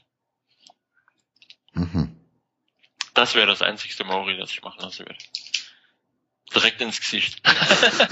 Ja gut, du hast ja auch nicht mehr viel frei, nehme ich mal an. Also ich, Oh, deine, deine Hände sind glaube ich voll, der Hals ist voll. Ich Ja, an, wenn du da schon in die Sicht, wenn du schon in den sichtbaren Stellen angekommen bist. Ja, ähm, an, an, an der Wange habe ich eins und an der Schläfe. Stimmt. Ähm, ist jetzt aber nicht tragisch. Aber ich habe am Ja, wie Oberkörper gehst, ja, wie gehst du da eigentlich mit Kunden um, die mit dem Wunsch kommen? Wenn ich jetzt morgen zu dir ins Tattoo-Studio komme und sag hier, ich hätte gern drei Tränen oder so im Gesicht. mach ich nicht. Ja, oder jetzt hast drei Sterne oder sonst irgendwie so ein Nee, Krams. Gar nicht. Gesicht, Gesicht tätowiere ich nur Leute, ähm, die ähm, selber Tätowierer sind Hm? oder ähm, wo halt einfach nichts mehr zu retten ist, sage ich jetzt mal. Es gibt so Gruppierungen, die haben dann schon Gesichtstattoos und dann sag ich ja, gut, klar, warum nicht, weil der weiß, was er macht. Und er weiß genau, dass er in seinem Leben nicht mehr normal arbeit arbeiten gehen wird. Und ähm, genauso wie Hände. Hände, Hals, Gesicht, das sind einfach Stellen, wo die meisten Leute denken, ah, ist ein schönes Tattoo, aber die sich nicht vorstellen können, was das heißt. Wenn ich mir eine Wohnung angucken gehe, will der Vermieter meistens ein polizeiliches Führungszeugnis von mir. Es gibt Bäckereien oder Geschäfte, wo ich einkaufen gehe und äh, die Leute das Geld nicht aus meiner Hand nehmen oder mir es nicht in die Hand geben. Hammerhart. So. Es, es, es ist auch wieder so, so, so ein, irgendwo mag ich's und irgendwo denke ich, Alter, ihr seid alle so beschränkt. Ich wollte gerade sagen, auf zum Hände tätowieren. Ja, ich mag es, wenn ich irgendwo stehe und kleine Kinder laufen an mir vorbei und machen, hey Papa, guck mal, der ist überall angemalt. Finde ich geil. Weil das Kind offen ist. Das ist nicht negativ. Das Kind denkt, oh cool, der ist überall angemalt, das will ich auch. Diese Toleranz einfach. Die, die Intoleranz, die der Mensch später erst entwickelt, weil das von der Gesellschaft so aufgebläut kriegt, finde ich furchtbar. Und ähm, wenn ich irgendwo stehe und jemand Erwachsenes kommt und guckt sich an, was ich so tätowiert habe, und die sprechen mich dann an, finde ich das vollkommen okay. Kann jeder machen. Ich bin echt nicht der Mensch, der sagt, ey, verpiss dich. Aber ich lächle und freue mir den Arsch, wenn die Leute sich den Hals brechen, für mir nachzugucken. und das passiert oft, wenn ich zu Starbucks Center gehe oder sonst wo in der Europagalerie dass die Leute so im Augenwinkel sehe ich, wie sie mich angucken und sich dann nach mir umdrehen, wenn ich an ihnen vorbeigelaufen bin. Es ist so, ich weiß nicht, schon fast lächerlich. Weil man, weil das ist das Klischee-Denken, wo du vorhin gesagt hast, dass die Leute denken, es wäre Knasti. Ich bin im Taxi, ich steige ins Taxi ein, fahre nach Hause, dann macht der Taxifahrer zu mir, hast du schon gehuckt? Ich, ich sitze doch, ich sitze doch gerade. Nein, hast du mal im Knast gesessen? Wie, wie, auch immer er darauf kommt, das würde ich gerne wissen. Dann macht er, weil ich so die Hände ins Gesicht tätowiert habe. Und dann denke ich, ist das ein Grund, im Knast gewesen zu sein? Warum? Verstehe ich nicht. Na gut, Gesichtstattoo sieht man halt relativ selten, ne? Also, Klar, aber es, es ist ja nichts, es ist ja nichts Schlimmes. nö, gar nicht. wenn das Gesichtstattoo richtig positioniert ist, das richtige Motiv bei der richtigen Person. Es steht doch nicht jedem. Es ist wie Brille. Sonnenbrille, die Haare lang, kurz, steht halt nicht jedem. Wenn man ähm, aber alles richtig passt, kann das was Schönes sein. Dann muss das nicht was Entstellendes sein oder sonst was. Dann kann Gesichtstattoo richtig cool sein. Doch jeder, der das macht, wird direkt so, boah, krass, das hast du dein Leben lang, so bla. Ey. Ja und? Das, das verstehe ich nicht. Es, es geht mir immer nicht in die Birne warum sich jemand anderes an etwas stört, was dir doch gefällt. Ja, das, ja, Kleingeistigkeit. Ja. Sonst stellst du dir so eine Frage nicht nach dem Motto, da hörst du ja irgendwann mal alt. Ja, das ist halt so. Ja, alte Haut sieht auch ohne Tattoos kacke aus. Das stimmt allerdings. Das ist auch so ein Ding. Ich verstehe es. Außerdem wird das ja eh immer normaler. Ja. Wenn wir mal alt sind, sind sie auch alle bunt. Ja. Das hoffe ich. Das hoffe ich, ja. Ähm, dann, was fallen denn dir noch für Künstler ein hier in der Gegend, die man vielleicht mal ins Auge fassen sollte? Wenn man jetzt sagt, wenn du jetzt mal sagst, du, da gibt's noch Leute, die einen guten Stil haben, die was drauf haben? Klar, jede Menge. Also für Maori ist es definitiv der Markus vom Remus Studio. Ähm, der malt alles frei Hand. Also benutzt, er weiß, er hat Bücher gelesen, er hat geguckt, was was bedeutet, der weiß, was er zeichnet, wie er es zeichnen muss, der passt es dir genau an den Körper an. Es dauert ewig, aber es lohnt sich, weil du hast ein Unikat. Du hast keinen Drain Rock Johnson Tattoo, das du gerade jemandem auf die Theke legst. Ähm, für Maori definitiv der Markus. Ähm, für ähm, bunte Porträts und Biomechanik, finde ich, gibt es keinen besseren wie der Ralf Remus. Ist sein absolutes Steckenpferd. Biomechanik schwarz-weiß oder bunt, finde ich, gibt es im ganzen Südwestraum keinen, der es so cool macht. Ähm, dann für traditionelle Sachen sind äh, der Jan Rosenlöcher und der Sascha ähm, vom Fade to Black in Duttweiler definitiv eine Anlaufstelle, finde ich. Das sind meiner Meinung nach auch die coolsten Jungs, die das in der Richtung machen. Mhm. Hier unten. Ähm, die haben früher beim Dustin in Kaiserslautern gearbeitet. Die nehmen sich auch gegenseitig nichts, also da muss man gucken, mit wem man cooler, wem sein Stil man halt cooler findet, mit wem man besser klarkommt. Würde ich aber beide für traditionelle Sachen empfehlen. Die Neo-Traditional-Richtung ähm, habe ich jetzt jemand letztens erst entdeckt, der Marshmallow aus äh, ich glaube Rammstein ist er. Der macht einen ziemlich coolen Stil. Die Mim, das Mim, das aus Mim. Äh, zwei, ja, ja, sie nennt sich das Mim. Ähm, das Mim es gab mal äh, einen coolen Walt Disney Film, die Hexe und der Zauberer und die Hexe hieß auch Mim. ja, es ist aber der, der, eine Abkürzung von ihrem Vornamen. Ah, also, okay. Also kurz vom, vom Vornamen. Und das Mim, weil die Mim ist ein Unikat. Mhm. Die Mim ist das, was ich mir unter einem Tätowierer vorstelle. Die Mim ist Weltklasse. Jeder, der mal, die, es ist, man kann es nicht beschreiben. Was, was macht sie denn dafür? Also, oder was hat sie denn für einen Stil? Ähm, die geht auch ziemlich in die Trash-Richtung. Mhm. Macht ihre, meine, es baut sich mehr auf Realistik auf. Realistik und ein bisschen im Wasserfarbenspiel, dass es halt aussieht, wie, also verläuft und viele Pinselstriche, Flecken. Ihr Stil ist eher grafisch. Das heißt, ähm, Unterscheiden sich Frauen da eh eigentlich so im Tätowieren? Oder? Die meisten Frauen, die ich kenne, die tätowieren, sind eher kitschig. Okay. Also Aber du beobachtest nicht, dass sie irgendwie einen anderen Blick nochmal haben oder so eine Weichheit da drin oder wie auch immer, ja, dass man da irgendwie feststellt, klar. Frauen ticken da doch ein bisschen anders wie Männer. Ja, das, da gibt's natürlich, ähm, die sind halt. Jetzt mal abgesehen von den Klischees halt von Pink und keine Ahnung. Nö, nö. Ähm, ich würde auch sagen, dass die meisten Frauen, ähm, ähm, die ich kenne, die tätowieren, wie die Theresa Sharp zum Beispiel, einfach einen, einen, einen weicheren Fluss hat. Männer sind, die meisten Männer, die ich kenne, die tätowieren, ist der Stil halt ziemlich hart und radikal. Hm?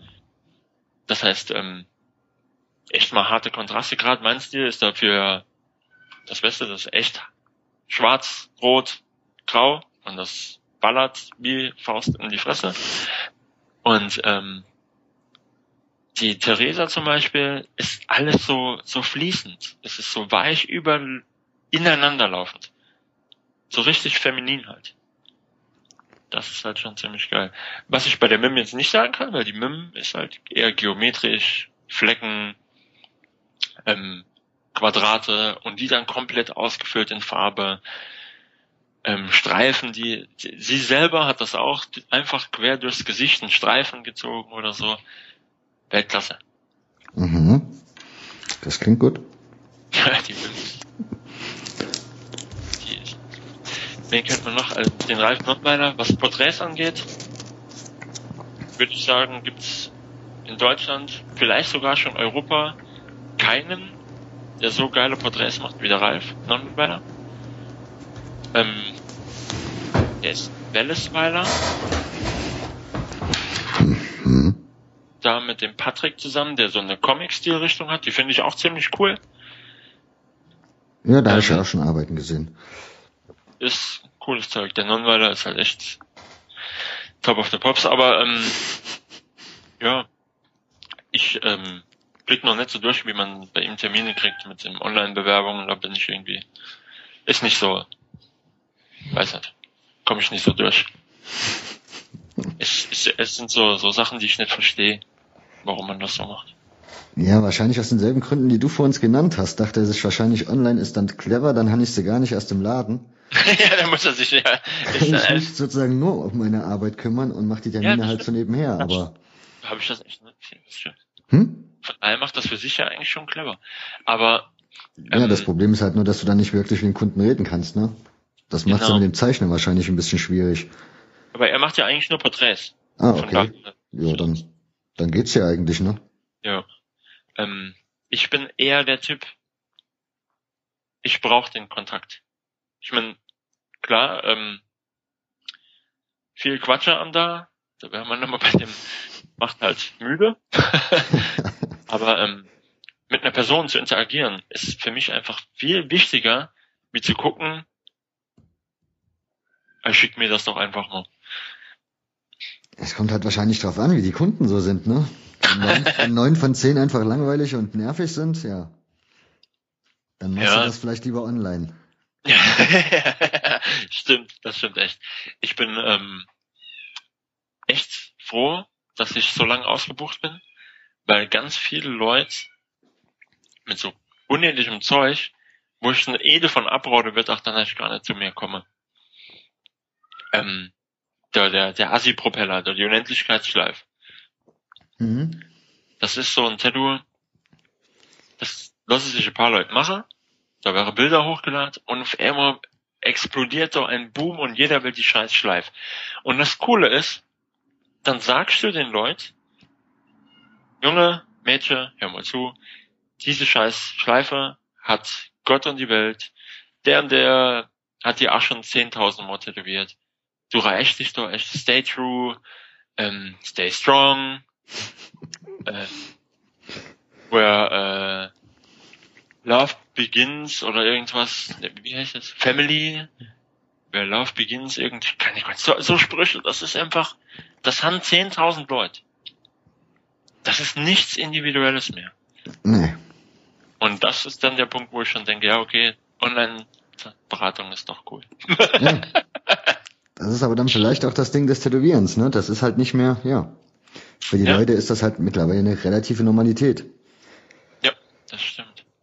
Ich meine, heute wächst, halt heute wächst du ja auf mit dem Wissen, ja, irgendwann mit 18 kann ich mir mein erstes Tattoo stechen. Bei uns hast du ja nicht gewusst, wo findest du den Tätowierer, der dich mal sticht. ja, das stimmt. Da hast du schon gewusst, da musst du erstmal die Halbwelt suchen gehen. Das stimmt, das stimmt. Mein erstes Tattoo ist jetzt 16 Jahre alt. Und vor 16 Jahren habe ich echt noch mal in drei Studios gehen, damit jemand, okay, machen wir. Ich war ja 16. Ja. Ja schon, schon krass. Wie ist das heute? Kommen da viele mit Eltern oder? Nee, also ähm, mittlerweile ist, ist es auch so, dass man äh, unter 18 auch nicht mehr tätowieren darf. Mhm. Das ist, glaube ich, auch 2013 irgendwann mal geregelt worden. Darf man einfach nicht mehr. Macht man sich jetzt strafbar. Die Eltern genauso wie der Tätowierer. Von daher passiert das eigentlich gar nicht mehr. Ähm, es ist eher schade, dass die Leute sich nicht wirklich mit der Thematik befasse, sondern Google anmache, ich hätte gern Tattoo oder die sehen, die, die Rihanna Gott weiß wer, Miley Cyrus und sieht, ah, die hat ein schönes Tattoo, sowas hätte ich auch gern an der Stelle. Dann gehen sie bei Google in Rippentattoo oder sonst irgendwas und äh, dann kommen die in den Laden mit genau den Dingern. Und das Schlimme ist halt, dass 10.000 weitere das genauso gemacht haben. Und Kenner sich wirklich mal hinsetzt und sagt, okay, welche Stilrichtungen gibt's? Welche gefällt mir am besten? Was kann man dort draus machen? Selbst wenn es ein Schriftzug ist, ein Name, ein Datum, wie kann man Schriftzüge machen? Ähm, der Markus bei uns im Studio zeichnet Schriftzüge von Hand so geil, und trotzdem kommen von den Leuten, die Schriftzüge will, 50 Prozent in der Lade und haben das Altdeutsch dabei. Vielleicht muss man das wieder den Leuten empfehlen. Vielleicht muss man denen das sagen, dass man das, weißt du, dass man auf die Webseite geht und dann lesen kann, der Künstler kann was. Ja. Du kannst also da hingehen und dass sie vielleicht denken, ich weiß ja nicht, wie die Leute Aber unterwegs sind. Arbeit. Das ist für die ja Arbeit. Die meisten Leute beschäftigen sich einfach nicht damit. Wenn ich sag, ey, guck doch mal so und so und das und das und ah, da bin ich noch gar nicht drauf gekommen.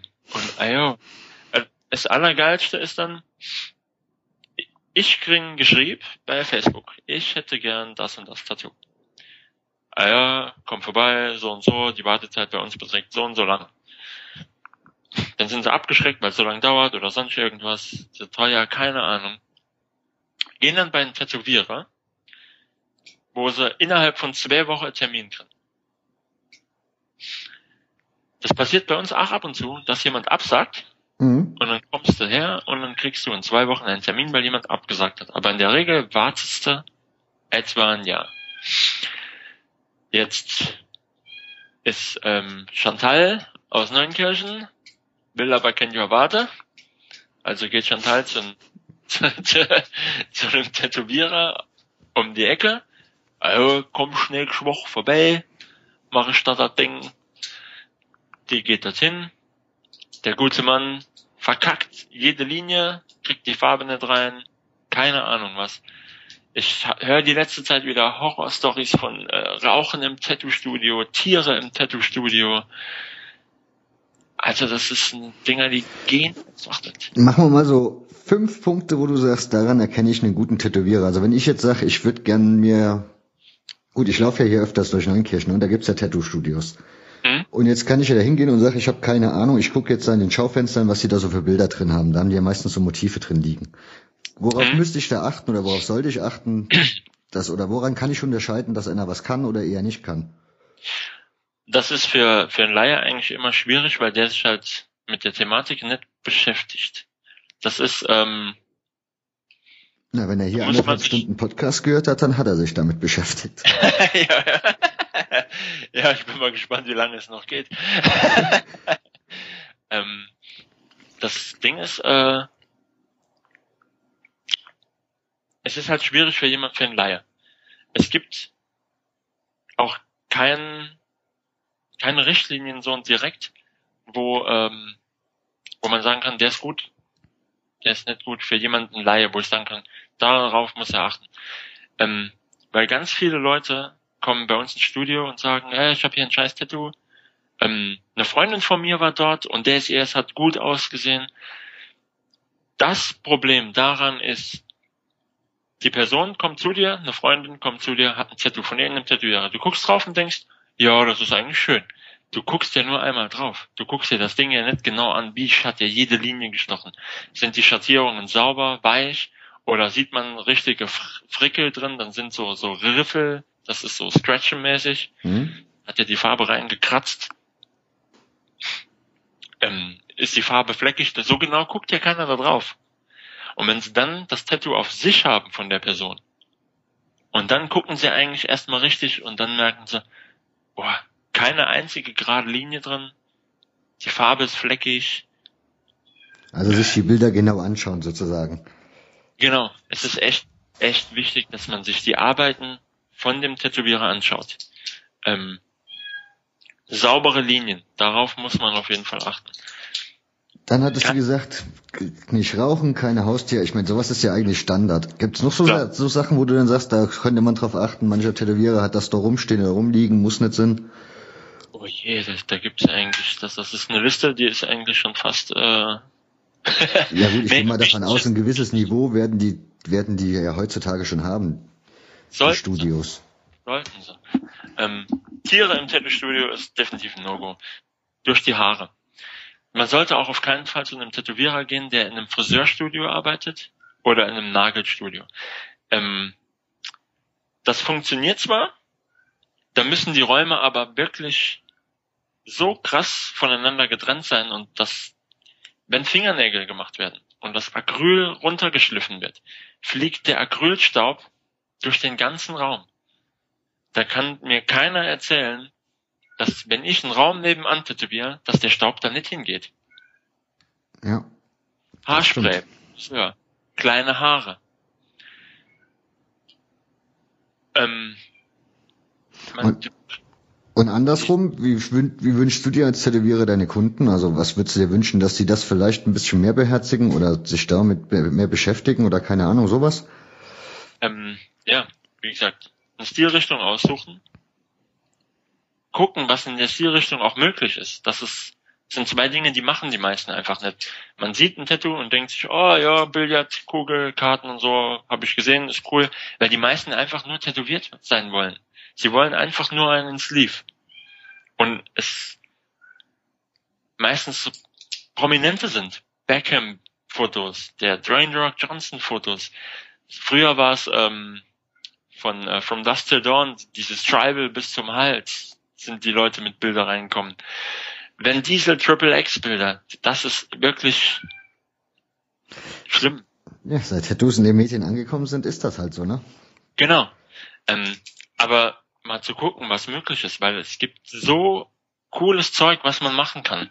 Helfen die Tattoo-Magazine, die du an Tankstellen, an Tankstellen findest? Jo, die, das ist schon mal der erste Schritt. Ähm, ich finde es schade, dass ähm, es den Künstlern schwer gemacht wird, also dass es so schwer ist für die da reinzukommen. Ähm, das finde ich ein bisschen schade. Ja, liegt die Schwierigkeit am Niveau oder? Nee, ähm, das, dafür kann das Magazin eigentlich noch nicht mal was, sondern äh, ist einfach schier die Masse, oder? Genau. Hm, okay. Das ist die Masse, weil die werden ja zugespammt mit mit Arbeiten und ähm, ich weiß nicht, wie viele tausende Studios es gibt und wenn nur die Hälfte davon einem Magazin Bilder schickt, der, die arme Sau, die die Dinger durchgucken muss, ob das was ist oder nicht, tut mir echt leid. Das ist wie ähm, der arme Kerl, der bei der GEMA sitzt und die Titel der Lieder eintippen muss. Toller das Job. Ist, ja, das ist, ey, das ist echt eine Sauarbeit. Die, so, Leute, so Leute tun mir leid. Echt. Ja. Ja, und ähm, die nutzen einfach mal gucken, was dann vielleicht für andere Dinge. Genau. Ähm, ich kann auch jedem empfehlen, ähm, YouTube.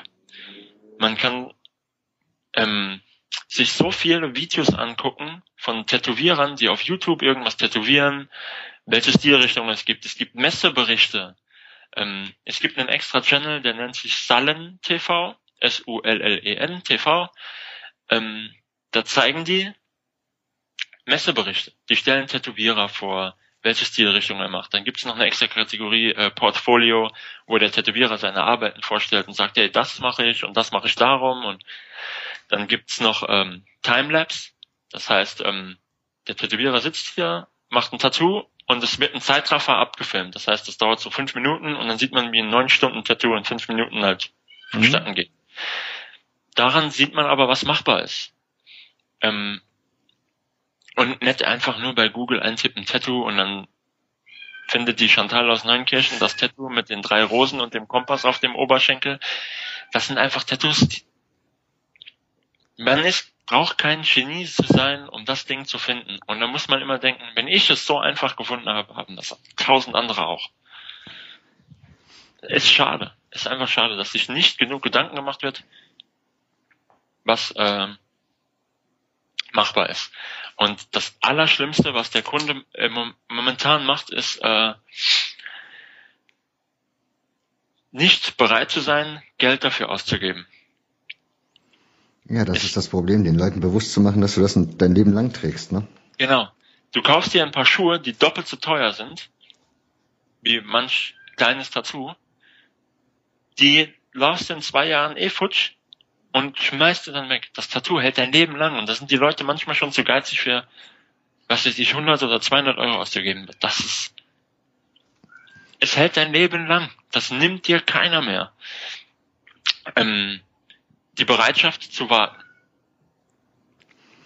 Wenn man eine bestimmte Stilrichtung möchte, wie jetzt von mir den Trash oder den Aquarellstil, es gibt nicht, ich, ich, ich müsste lügen, wenn ich dir äh, einen Tätowierer hier in der Nähe sage, die MIM macht auch einen Trash-Stil, da kann man zum Beispiel noch hingehen, aber ihre Wartezeit ist auch nicht zwei Wochen. Die hat auch schon ein paar Monate. Ich glaube drei. Macht die, die macht, glaube ich, nur für drei Monate immer so quartalsmäßig mhm. Termin oder so. Ähm, oder im Aquarellstil. Es gibt ja, wobei es ist schon schwierig, ne? Wenn du dann in ein Tattoo-Studio gehst, du hast eine Idee, dann bist mhm. du natürlich auch heiß da drauf. So wie du halt vor uns gesagt hast, wenn der Kunde Klar. dann kommt und dann willst du das zeichnen, direkt anpassen, etc. pp. So geht's dir als Kunde auch. Dann sagst du, jetzt will ich das auch haben. Wann? Das, dann, das, das, das ja, ist, ja, ist halt schon, puh. Genau, es ist, es ist hart. Es ist hart. Aber wenn ich weiß, der Tätowierer macht das geil, dann gehe ich dahin, bin einfach mal bereit, das Geld zu zahlen, was er haben will. Ähm, ein Freund von mir, der fliegt jetzt zum zweiten Mal nach Polen, zum Victor Portugal und bezahlt pro Tag 1000 Euro. Aber der hat danach ein Tattoo. Das ist wie geleckt. Das sind, das sind dann einfach, und davon abgesehen musste er vier Jahre für den ersten Termin warten. Boah. Aber ich schwöre dir, der hat zwei Tage Termin bei dem gehabt, der hat den dem oberen Teil vom Rücken komplett voll gemacht und das ist mit das eins der geilsten Tattoos, die ich jemals gesehen habe. Und dafür, dafür lohnt es sich doch dann auch mal zu warten. Weil, was, was ja, in dem Maßstab gesehen ja sowieso, weil der A zahlst du viel, B hast du eine lange Wartezeit, dementsprechend suchst du dir eh ein Tattoo, was du dann sagst, das ist mir jetzt besonders wichtig, das soll genau. so und so die Stelle und das. Aber warum, warum macht das nicht jeder? Warum sagt Chantal nicht? ja, weil der Chantal vielleicht sagt, das eine Tattoo hat was mit meiner Oma zu tun und das andere Tattoo genau. hat vielleicht bloß was mit meiner Katze zu tun und das hätte ich halt genau. gerne früher. Genau, darauf will ich hinaus. Sagen wir, die Chantal will ähm, irgendwas mit ihrer Oma, ähm, in Engelsfigur, Grabstellen, vielleicht ihr Gesicht oder sonst was und will das von mir gemacht haben. Die kommt bei mir vorbei, macht die Anzahlung, muss halt die Jahr drauf warten. Dieses Jahr, wo die darauf wartet, verbietet ihr ja nicht, noch in ein anderes Tattoo-Studio zu gehen und das Tattoo für die Katze irgendwo machen zu lassen. Hast weißt du, ja wie ich meine? Ja, ja, hast du ja recht. Ja, davon das ab ist es ja auch insofern nicht, nicht sinnlos, dann kann, da kann die Chantal aus Neunkirchen auch mal ein Jahr lang überlegen, ob sie das auch wirklich will, was sie durch sich genau. ausgedacht das hat. Doch, das ist ja Im besten Falle ist die, ist die, die Mode schon vorbei und dann ist nochmal ein Termin für jemand anderen kurzfristig frei. Genau. es gibt so oft, wo Leute absagen, wo ich schneller fertig bin.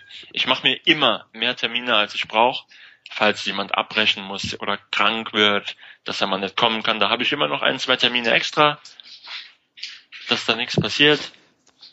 Genau, wenn ich zum Tätowierer gehe, also mir geht's so, ich habe das Gefühl, bei mir ist das tagesabhängig. Also das kann ein Tag sein, da habe ich dann Schmerzen wie kein Mensch. Mhm. Und dann gibt's wieder Tage, da habe ich das Gefühl, ja, irgendwie zwickt mich mal wirklich. Ja. Und Gibt es Sachen, wo du sagen kannst, das kann das beeinflussen oder damit kannst du es so ein bisschen beeinflussen, dass du vielleicht ein bisschen besser vorbereitet darauf hingehst und dann, ja. Klar. Man sagt ja immer Alkohol, Schlaf, aber gibt es noch andere Dinge? Ähm, klar, Alkohol ist absolut ein No-Go. Das Blut verdünnt. Ähm, ausgeschlafen sein ist schon die halbe Miete. Ähm, auf jeden Fall vorher was essen, was sich, was zu trinken mitnehmen, einfach für den Kreislauf oben zu halten bei mich, manchmal kommen Leute, ah, oh, ich habe noch nichts gegessen, vielleicht ist mir deswegen so komisch. Ah ja. Weißt du, du, du, du gehst ja auch nicht aus der Haustür raus, läufst einen Marathon, ohne vorher was getrunken oder gestern und sagst dann, oh, mir ist ein bisschen komisch. Es ist eine Belastung für den Körper. Und äh, da muss man einfach so vorbereitet sein. Sprich, der Körper muss einfach genug Nährstoffe in sich haben, um den Stress bewältigen zu können. Dann ähm, ist es immer gut, Ablenkung dabei sein, durch Handy, Buch, Spiele, Hör, Hörbücher oder sonst irgendwas, ähm, sich abzulenken und nicht auf den Schmerz zu konzentrieren, ist das Allerwichtigste. Weil wenn du tätowiert wirst und es tut weh und du denkst, oh Gott, tut das weh, oh Gott, tut das weh, machst dir nur noch schlimmer. Dann verkrampft man, man zuckt, machst dem Tätowierer nur schwerer. Ja. Gut, gut. Und dann würde ich sagen, kommen wir jetzt auch so langsam zum Schluss. ich hatte dich ja am Anfang gefragt, ob dir noch irgendwas, also ob du irgendwas hast, was du gesehen, gehört oder gelesen hast, wo du empfehlen möchtest. äh, falls ein Tätowierer zuhört, ähm, der, oh, wie heißt der nochmal, der Thompson Bloody Ink aus Hamburg, der macht gerade ein Buch, äh, Skulls and Roses, das ist ein Leder eingebunden von Schädel und Rosen eben. Das würde ich echt jedem empfehlen, genauso wie das Buch vom äh, Dartsmann, von Marcel Dartsmann. Der hat auch ein Schädelbuch, das ist auch in Leder eingebunden. Das sind super teure Bücher. Also es ist echt nur für Tätowierer, weil so ein Buch 300 Euro oder so kostet. Aber die lohnen sich, weil die Bilder darin einfach der Hammer sind. Ähm, für die Leute, die es nicht wissen, ähm, dass ich ja auch selber Bücher rausbringe. Ähm, ich habe jetzt ein Trashbuch rausgebracht, ein äh, Wasserfarbenbuch. Ich bin im Moment am Arbeiten an einem äh, Mandala-Buch, wo wir vorhin drüber geredet haben. Es ist noch nicht ganz fertig. Ich hoffe, dass ich es diesen Monat noch fertig kriege und in den Druck schicken kann.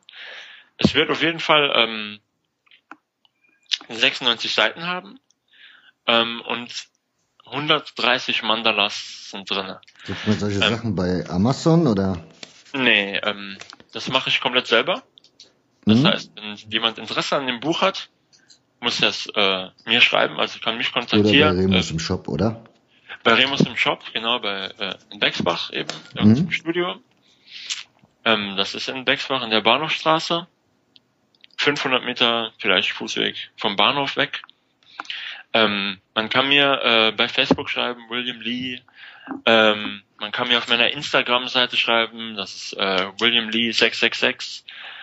Ähm, E-Mail ist äh, William Lee minus Tattoo. Warte, warte, warte, ich schreibe doch alles mit. ja, die E-Mail ist äh, William Lee minus Tattoo at gmx.de, da kann man mir auch schreiben, das ist auch kein Ding. Ähm, wie gesagt, ich hoffe, dass ich das Buch Ende des Monats in den Druck schicken kann. Ich werde das dann posten und jeder, der es sich vorbestellt, ähm, bekommt dann nochmal 30 Mandalas digital extra. Mhm. 20, ich weiß nicht, 20. 30 sind Buch, 20 nochmal extra für die Vorbestellung. Ich hoffe, dass ich Ende des Monats fertig, fertig krieg.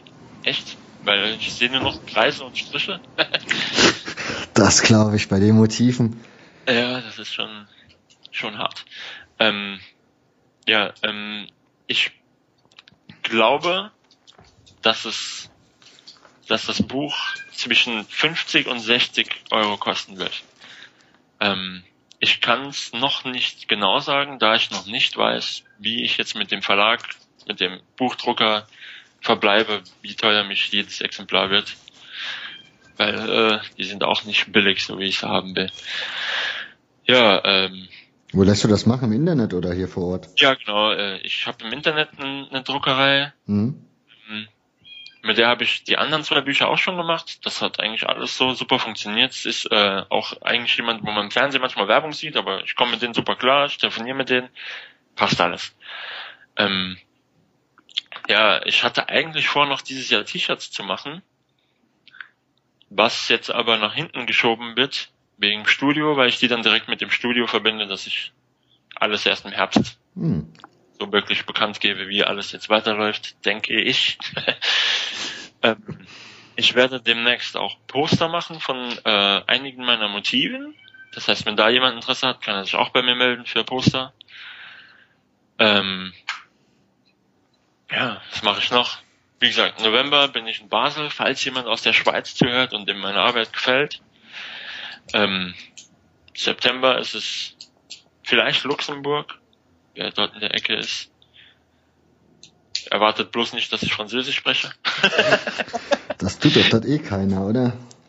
Äh, doch. Ja. Manch, Ich halte mich immer noch im Grenzbereich zum Tanken und Zigaretten kaufen auf und da reden So. die alle Deutsch. Nee, die meisten, die ich kenne, ich bin halt öfters mal äh, in der Rockhall oder Luxemburg Stadt Mhm. und äh, die meisten sprechen da schon Französisch, die. Vielleicht mögen sie mich auch nicht. Nee, nee, das, kommt drauf an, wo du da genau bist. Ja. Ja. Ja, das ist Belgien mit dem Holländisch und Französisch ist schon. Ja, was Na gut, gibt's die noch? Luxemburger haben ja auch ihr Luxemburger Deutsch, also von daher. Das ist ja auch so. Ganz, ganz wirres Zeug. Ja, ja. Ja, Gut. ich weiß Ja. noch nicht, was du noch erzählen könnt. Dann würde ich sagen, haben wir die, Zu die Zuhörer jetzt genug genervt. Ich glaube, anderthalb Stunden haben wir jetzt gesprochen. Ja. Und ich bin Kommt mal gespannt, wer sich über dein Kugelschreibergeräusch aufregt.